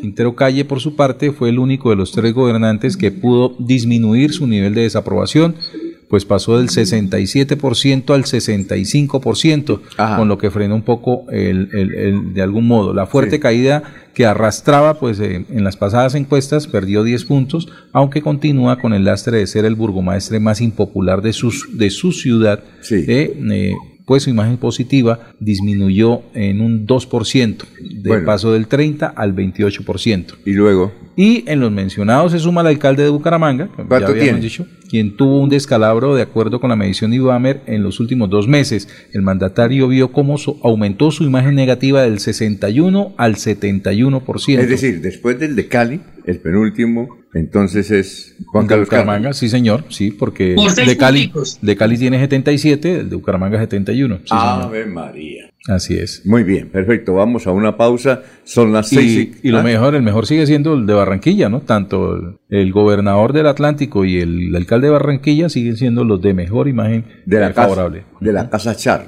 Así es. De la Casa Char. 6 y 48. Cada día para estar cerca de ti. Te brindamos soluciones para un mejor vivir. En Cajasal somos familia, desarrollo y bienestar. Cada día más cerca para llegar más lejos. Con Cajasal. Vigilado Supersubsidio. El Cuerpo de Bomberos Voluntarios de Florida Blanca les recuerda que ante una emergencia puede comunicarse de manera inmediata a la línea 119, disponible las 24 horas del día, los 7 días de la semana. No realice reportes por mensajería instantánea como WhatsApp. Me siento orgullosa de tener una estufita de esas. No salí tanto humo, me ha mejorado mucho mi salud, la salud de mi hogar la estufita está hecha con cuatro jugones del horno el calentador de agua, que es muy importante, ya no se la puede uno tomar cruda. La Corporación Autónoma Regional de Santander ha beneficiado a más de 400 familias con el proyecto Estufas Ecoeficientes. CAS Santander. Soluciones inspiradas, derivadas y basadas en la naturaleza. Continuamos con las últimas noticias en Radio Melodía. Radio Melodía, la que manda en sintonía. Muy bien, son las 6 de la mañana, 50 minutos. Vamos con el historiador, don Laurencio. Sí, señor. Está ahí, el doctor Carlos Augusto González con la historia de las noticias hace 50 y hace 25 años que tanto le gusta a la gente, sobre todo de 50 o 60 años acá, ¿no, Laurencio? A ver, Carlos, ¿cómo está? Muy buenos días. Buen día a los oyentes. Esta fue la noticia más en nuestro departamento hace 50 años. Bucaramanga se vería afectada en el curso de las próximas horas por un paro en el servicio de bus urbano. Como consecuencia de la negativa del gobierno nacional a conceder reajustes en las tarifas y el subsidio de transporte. Con el nombre Virgilio Galvis Ramírez se inaugura hoy en la Purnia Tona un restaurante escolar. A este se le ha dado el nombre del doctor en agradecimiento por las labores que en beneficio del pueblo realizó el destacado galeno, quien se halla en Medellín finalizando sus estudios de posgrado. En su reemplazo asistirá su padre, Alejandro Galvis Galvis, en compañía de su esposa Alicia Ramírez de Galvis. Y hace 25 años fue noticia lo siguiente, la paz, empleo y educación son los principales logros que esperan los barramejos del nuevo gobierno de Andrés Pastrana. Así lo manifestaron el presidente de la Cámara de Comercio, Elian Asif, el alcalde del Quimbueno Altaona y el obispo Jaime Prieto Amaya. En la biblioteca Gabriel Turbay operará la Casa de los Poetas, organización creada este año y que no tenía espacio para su funcionamiento, según aprobó el Consejo de Bucaramanga por iniciativa del concejal Alfonso Prieto García. Cordial despedida a todos. Muy bien. A ver, don Laurencio, ¿qué recuerda usted hace 50 años? Alfonso, protestas hace 50 años porque no incrementaban el valor del servicio de bus urbano. Eso era centavitos hace 50 años. Y mire ahorita, Ahora a veces uno se sube al bus y le dicen dos mil pesitos, nada más porque si no los otros nos están cobrando más y hay que darle un subsidio al quien toma el bus urbano aquí en Bucaramanga. Virgilio Galvis Ramírez, hace tantos años, 50, se estaba 50 graduando. años, ¿no? Sí, su, eh, un posgrado. O sea que debe, debe tener unos 70 y algo, ¿no? Sí, cerca de los 80 ya casi. Digo Oiga, y en el caso de Barranca Bermeja hace 25 años, Monseñor Jaime Pireto ya murió, ¿no es cierto? Él fue obispo. Creo que ya murió, ¿es cierto, Jorge? Sí, señor. Monseñor Jaime Pireto, ¿no? Jaime, sí, sí, señor, murió hace algunos años. Ah, bueno. Y bien, y Alfonso Prieto.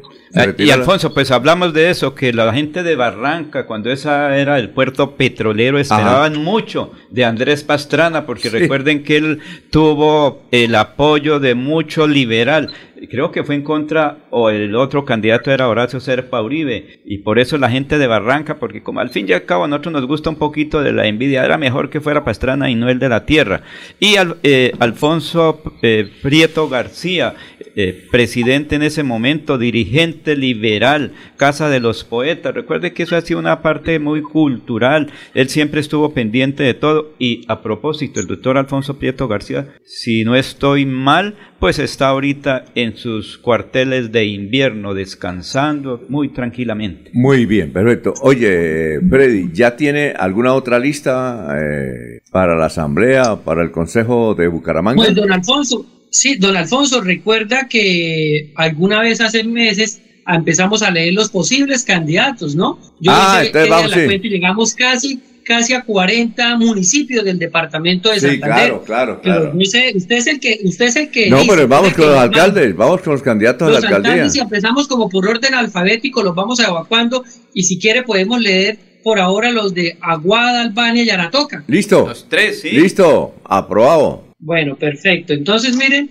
cómo quedó en la Aguada. En la Aguada quedaron tres coaliciones y un partido político. La primera coalición se llama Somos Aguada y eh, el candidato es segundo Horacio Ariza Parra. Otra coalición es Coalición Aguada con Sentido Humano y el candidato es Jaime Augusto Agón Ariza. Una tercera coalición se llama Aguada Nuestra Tierra, Nuestro Compromiso y el candidato es Jesús Manuel Quiroga Mosquera. Y terminamos con un partido político que, se llama, que es el, aquí dice partido político, ah, es un partido político que se llama, ah, la Alianza Verde, Juan Manuel Murillo Amado. Esos son los cuatro candidatos de Aguada. Segundo, Horacio José Ariza, Jaime Augusto Agón, Jesús Manuel Quiroga y Juan Manuel Murillo para la alcaldía de Aguada. Cuatro hombres. Allá no hay ni una sola mujer de candidata. Muy bien, perfecto. Eh, luego, Aguada, ¿cuál sigue? Sigue Albania. Albania, al- Al, sur de Santander también. Albania tiene tres candidatos, don Alfonso. Tienen un candidato del Partido Conservador que se llama Brian Armando Murillo Gordillo, otro que es el Movimiento Salvación Nacional, Amparo Rodríguez, una dama, Amparo Rodríguez Ariza, y tenemos a Construyendo Futuro, que es una coalición, Andrés Javier Carrillo Pineda. Tres candidatos entonces para Albania, Brian Armando Murillo Gordillo, Amparo Rodríguez Ariza y Andrés Javier Carrillo Pineda para el municipio de Albania. Esos son los tres candidatos de la alcaldía de Albania. Y usted verá si leemos de una de los de Aratoca. Sí, claro, claro, ahora toca. Y entonces ahí los amigos que se activen a ver cuál es el candidato que va a ganar, ¿no? ¿Cuál es el que va a ganar de esos tres municipios que leímos? En Aratoca son, son dos, son seis candidatos, cinco candidatos. Tenemos, mira, ya la liga tiene candidato, don Alfonso. ¿Quién Que es? se llama Víctor Hugo Ferreira Muñoz. El partido Nuevo Liberalismo tiene a Alexander Galvis Ramírez. Así tiene a Javier Enrique Rincón Gutiérrez. Hay una coalición que se llama Aratoca es mi compromiso, Pedro Julio Corredor Cáceres. Y otra coalición llamada Aratoca, un médico con vocación y servicio. Vea, Faisal David Rueda, Faisal David Rueza Aparicio. Entonces, ahí están los candidatos de Albania. Víctor Hugo Ferreira, Alexander Galvis, Javier Enrique Rincón, Pedro Julio Corredor y Faisal David Rueda. Aratoca es, Aratoca. Usted dijo que Albania. Aguada, Albania y Aratoca. Exactamente. Muy bien, excelente. 6 y 57. Oye, Jorge, ¿cuál fue el concejal que renunció en Bucaramanga? Carlos Parra, don Alfonso, renunció en la jornada de ayer, en la ¿Hasta sesión ayer? de la Asamblea de- del Consejo de Bucaramanga, se presentó la renuncia y fue aprobada por la plenaria. Eh, sí, eh, entonces ya el hoy candidato a la alcaldía, Carlos Parra, deja- dejó de ser concejal de la ciudad y asume con, de esta manera con más eh, tranquilidad su candidatura a la alcaldía. Lo sucede Martín Otero. Será el, el- Uy, Martín, sí. el- sí, eh, Sí, quien tomará posesión en los próximos días. subió. Le cuento, ese tipo que es un gran empresario, activo, líder social, merecía llegar al consejo. Yo creo que este tiene como tres intentos, iba a llegar y le faltaba el botico.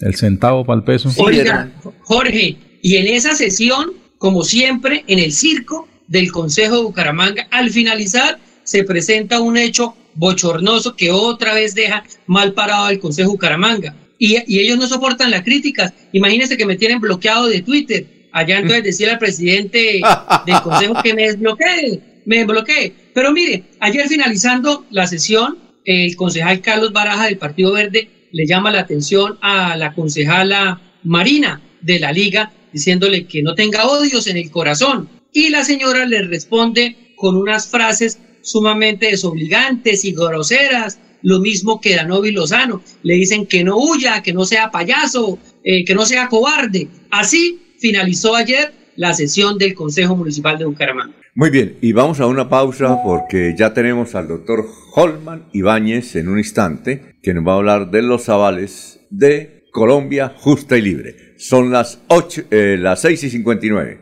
Aquí Bucaramanga, la bella capital de Santander. Transmite Radio Melodía, Estación Colombiana, HJMH, 1080 kilociclos, 10.000 vatios de potencia en antena, para todo el oriente colombiano. Cadena Melodía, la radio líder de Colombia.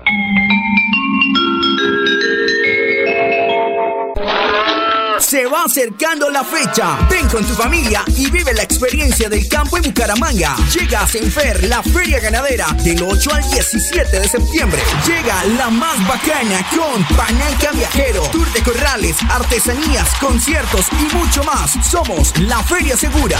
Patrocina y Pinto. En Radio Melodía, últimas noticias. Las noticias de la hora. Las noticias de la hora. Hola, mucho gusto. Les saluda Florentino Mesa. Esta es la vuelta al mundo en 120 segundos. El líder de Corea del Norte, Kim Jong-un, instó a su ejército a prepararse de manera ofensiva ante una potencial guerra ante el recrudecimiento de la tensión en la península y pidió potenciar las fábricas de munición de su país. Los dirigentes de los países de África Occidental opuestos al golpe de Estado en Níger se reúnen este jueves en la capital de Nigeria para una cumbre crucial después del fracaso del ultimátum lanzado a los militares que tomaron el poder. Fer. China condenó hoy enérgicamente las últimas medidas tomadas por Estados Unidos para limitar las inversiones estadounidenses en ciertas empresas tecnológicas chinas y advirtió a Washington que Pekín protegerá firmemente sus derechos e intereses. El expresidente de Estados Unidos Donald Trump dijo que no firmará la promesa de apoyo al nominado republicano en caso de que pierda las primarias presidenciales del partido, con lo que incumple un requisito para aparecer en el primer debate de los aspirantes programado para finales de este mes. En el gobierno de México que encabeza Andrés Manuel López Obrador no existe una política de transparencia que impacta a los ciudadanos mexicanos, reveló un informe presentado por la organización Mexicanos contra la Corrupción y la Impunidad. El candidato presidencial ecuatoriano Fernando Villavicencio fue asesinado en Quito, tras lo que el gobierno declaró un estado de excepción por 60 días para garantizar el desarrollo de los comicios cuya fecha se mantiene el 20 de agosto. La denuncia de la Fiscalía de Colombia sobre un presunto plan de la guerrilla del ELN para asesinar al jefe del Ministerio Público, Francisco Barbosa, sacudió las negociaciones de paz entre el gobierno y los rebeldes, que pactaron recientemente un alto el fuego bilateral. La muerte violenta de una niña de 11 años ocurrida en las afueras de Buenos Aires, cuando dos jóvenes pretendían robarla, paralizó la campaña electoral en Argentina, país que celebra primarias el próximo domingo. Los candidatos anunciaron la suspensión del cierre de campaña. Esta fue la vuelta al mundo en 120 segundos.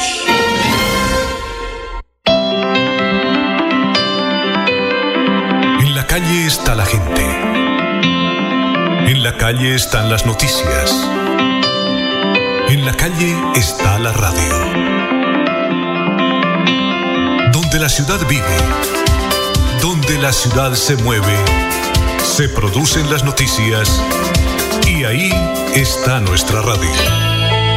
Melodía, en la calle, al lado de la gente, donde se viven las noticias. Últimas noticias los despierta bien informado de lunes a viernes. En todas las áreas de la información regional, un periodista de Últimas Noticias registra la información en Radio Melodía 1080 AM y en melodíaenlínea.com. Director Alfonso Pineda Chaparro.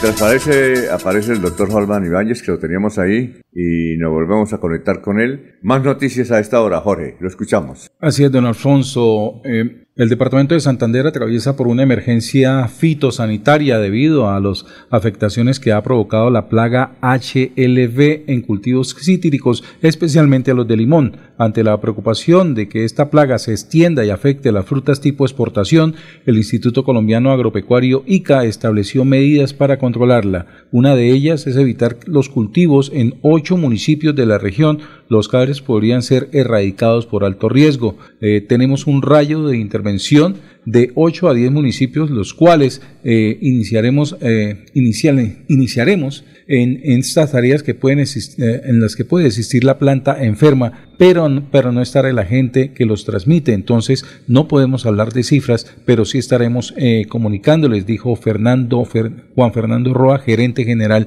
del ICA en Santander. Además de la posibilidad de erradicar cultivos de cítricos afectados en los municipios como Cepitá, Jordón, Jordán, San Vicente de Chucurí, Lebrija, Girón y El Playón, Aratoca y Zapatoca, el ICA socializó con agricultores medidas preventivas como adquirir plantas limpias sin rastros de la plaga, revisión de la fruta y las hojas antes de ser transportadas para ir a comercializarse. Fueron algunas de las indicaciones que se dieron a través del ICA a los cultivadores de cítricos en Santander, pues espera entonces poder controlar esta plaga HLB que viene afectando los cultivos en el departamento. Bueno, a esta hora saludamos al doctor Holman Ibáñez, lo estamos saludando aquí desde Radio Melodía. Nos place, nos place tenerlo en el teléfono. Muchas gracias, doctor Holman. Muy buenos días para toda la audiencia Melodía, para Alfonso y los demás miembros de la mesa de trabajo. Sí, doctor Holman, lo hemos llamado porque entiendo que usted hace parte pues, de la asistencia jurídica del Partido Colombia Justa y Libres y tenemos una eh, confusión aquí en el departamento de Santander porque el doctor Ricardo Arias, el presidente ya legalizado del partido, indica que hay unos avales que se entregaron y no son válidos. Y es que entre esos avales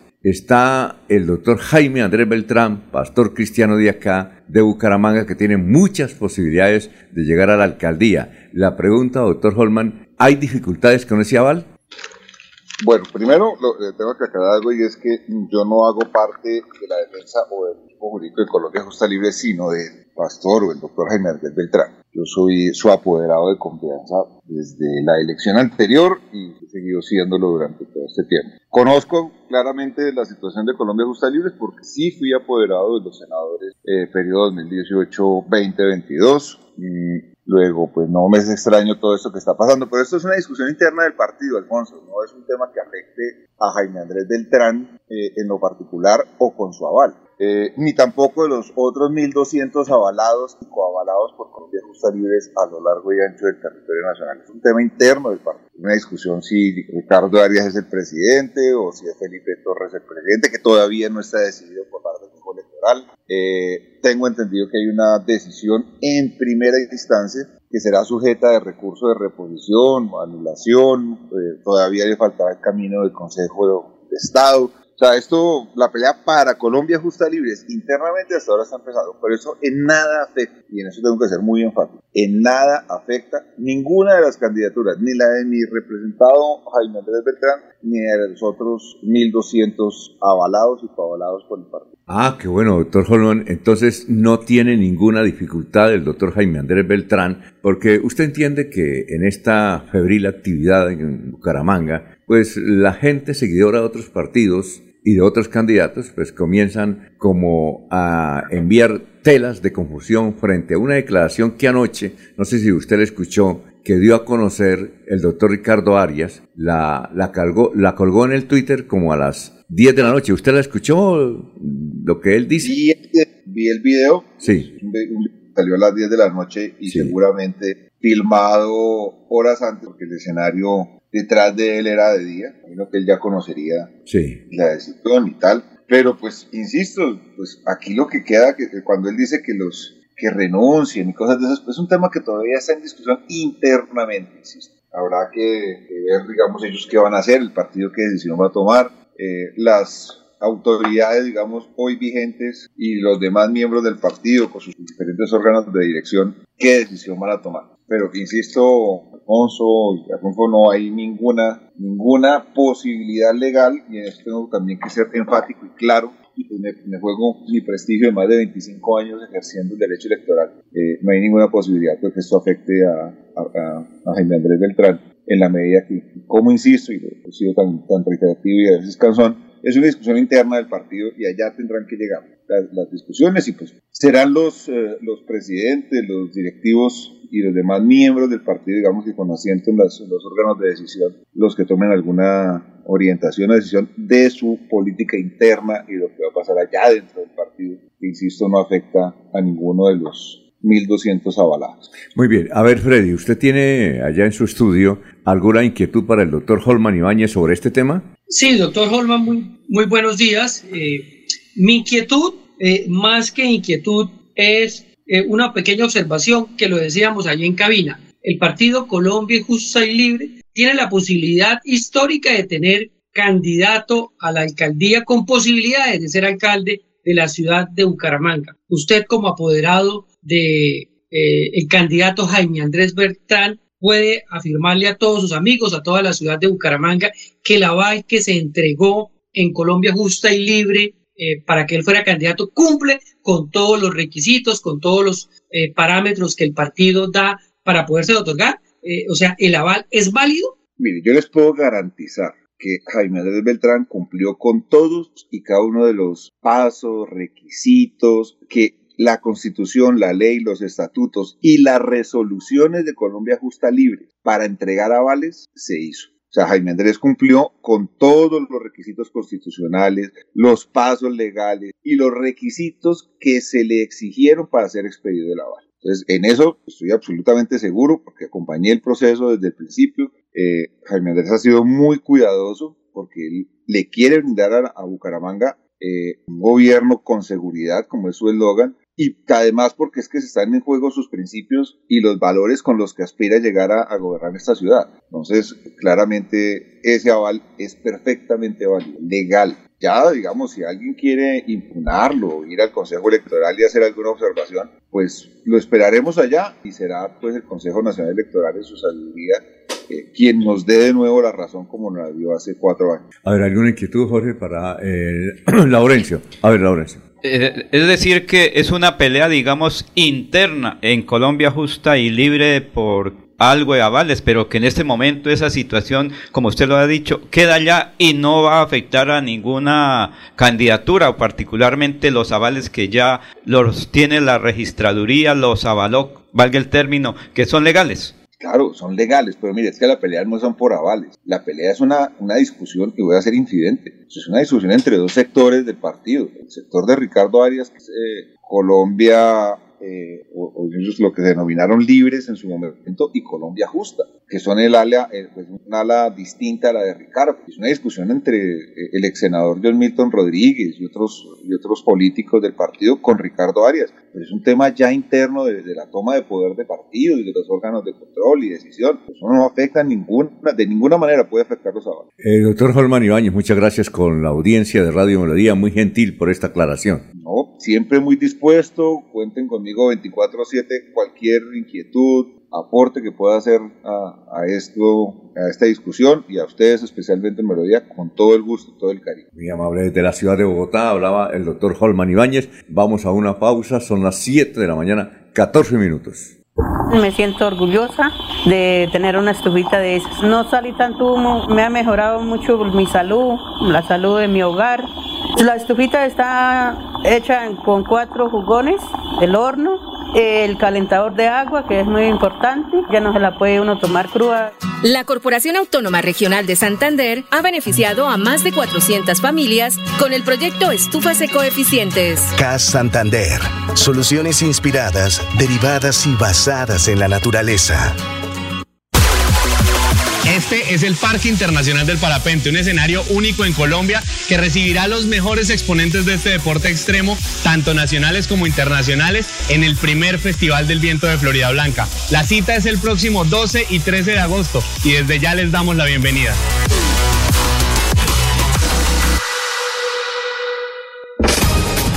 Estas son últimas noticias en Melodía 1080 AM. 1080 AM. Soy el Caballero está en Últimas Noticias de Radio Melodía 1080 AM. Buenos días, Alfonso, para usted, para los compañeros, igualmente para todos los oyentes. Según información entregada por la Registraduría Nacional del Estado Civil, un total de 395 candidatos se inscribieron para aspirar al Consejo Municipal en Barranca Bermeja. Los 395 candidatos pertenecen a 25 movimientos partidos políticos, entre los que se encuentra Marcha Cívicos, Energía Nueva, Fuerza, con Dignidad Independientes, Juntos, Los Verídicos, Movimiento Salvación Nacional, Movimiento Alianza Democrática, Movimiento Alternativo Indígena, AICO, Fuerza Democrática, PH, Pacto por Barranca Bermeja, Pacto Alianza Social Independiente, Partido Colombiano Relaciente, Partido Conservador, Partido Demócrata Colombiano, Partido Liberal Colombiano, Partido La Liga, Nuevo Liberalismo Creemos Fuerza de la Paz, Partido por un Cambio Nuevo y Justo, vamos unidos. Por otra parte, entre hoy y mañana se realizará en Barranca Bermeja el foro Barranca Bermeja 100 años de historia y cultura organizado por la Maestría en Semiótica y el Instituto de Proyección Regional y Educación a Distancia UIS y PRED. El evento se cumplirá en el auditorio de la aula máxima de la UIS en Barranca Bermeja a partir de las 8 de la mañana. Noticias con las que amanece el distrito continúen compañeros en estudios en últimas noticias de Melodía 1080 AM.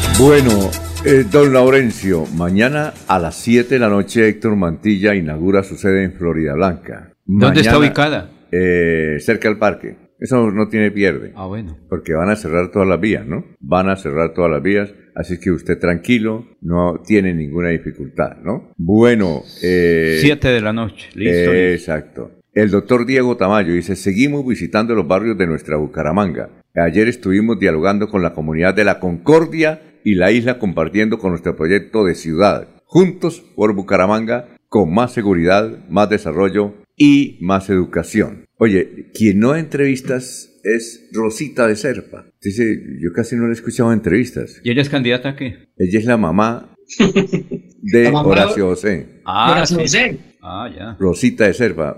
Ella Sí, usted poco la, la, escuchan en las entrevistas, ¿verdad? Casi nunca. Y eso le han propuesto hasta escribir un libro sobre ella, porque es que ella está, ha estado siempre al lado de Horacio Serpa Uribe, que en tres oportunidades estuvo a punto de ser presidente de Colombia. Las memorias del FILA. Exactamente. Y estuvo con él cuando fue candidato a la gobernación de Santander y ahora está con el hijo. Logramos sacarle unas palabras. Es una entrevista chévere. Vamos a publicarla. Ahí la tiene Anulfo. Sí, la tiene Anulfo. Eh, ¿Le gustaría a don Freddy escuchar a Rosita de Serpa o no? Por supuesto que sí. Ah, bueno. la Los que estamos activos en lo político y social, siempre debemos reconocer a mujeres como eh, doña Rosita, que estuvo al lado de Horacio Serpa. Debe saber muchas cosas, ¿no? Sí, muchas claro. Pero es que ella le han propuesto y dice que no, que no, que ella, eh, ella habla sobre lo normal y lo normalito es su hijo. Inclusive en la entrevista que le hicimos se refiere a las críticas que hay contra Horacio José porque no es de la ciudad de Bucaramanga.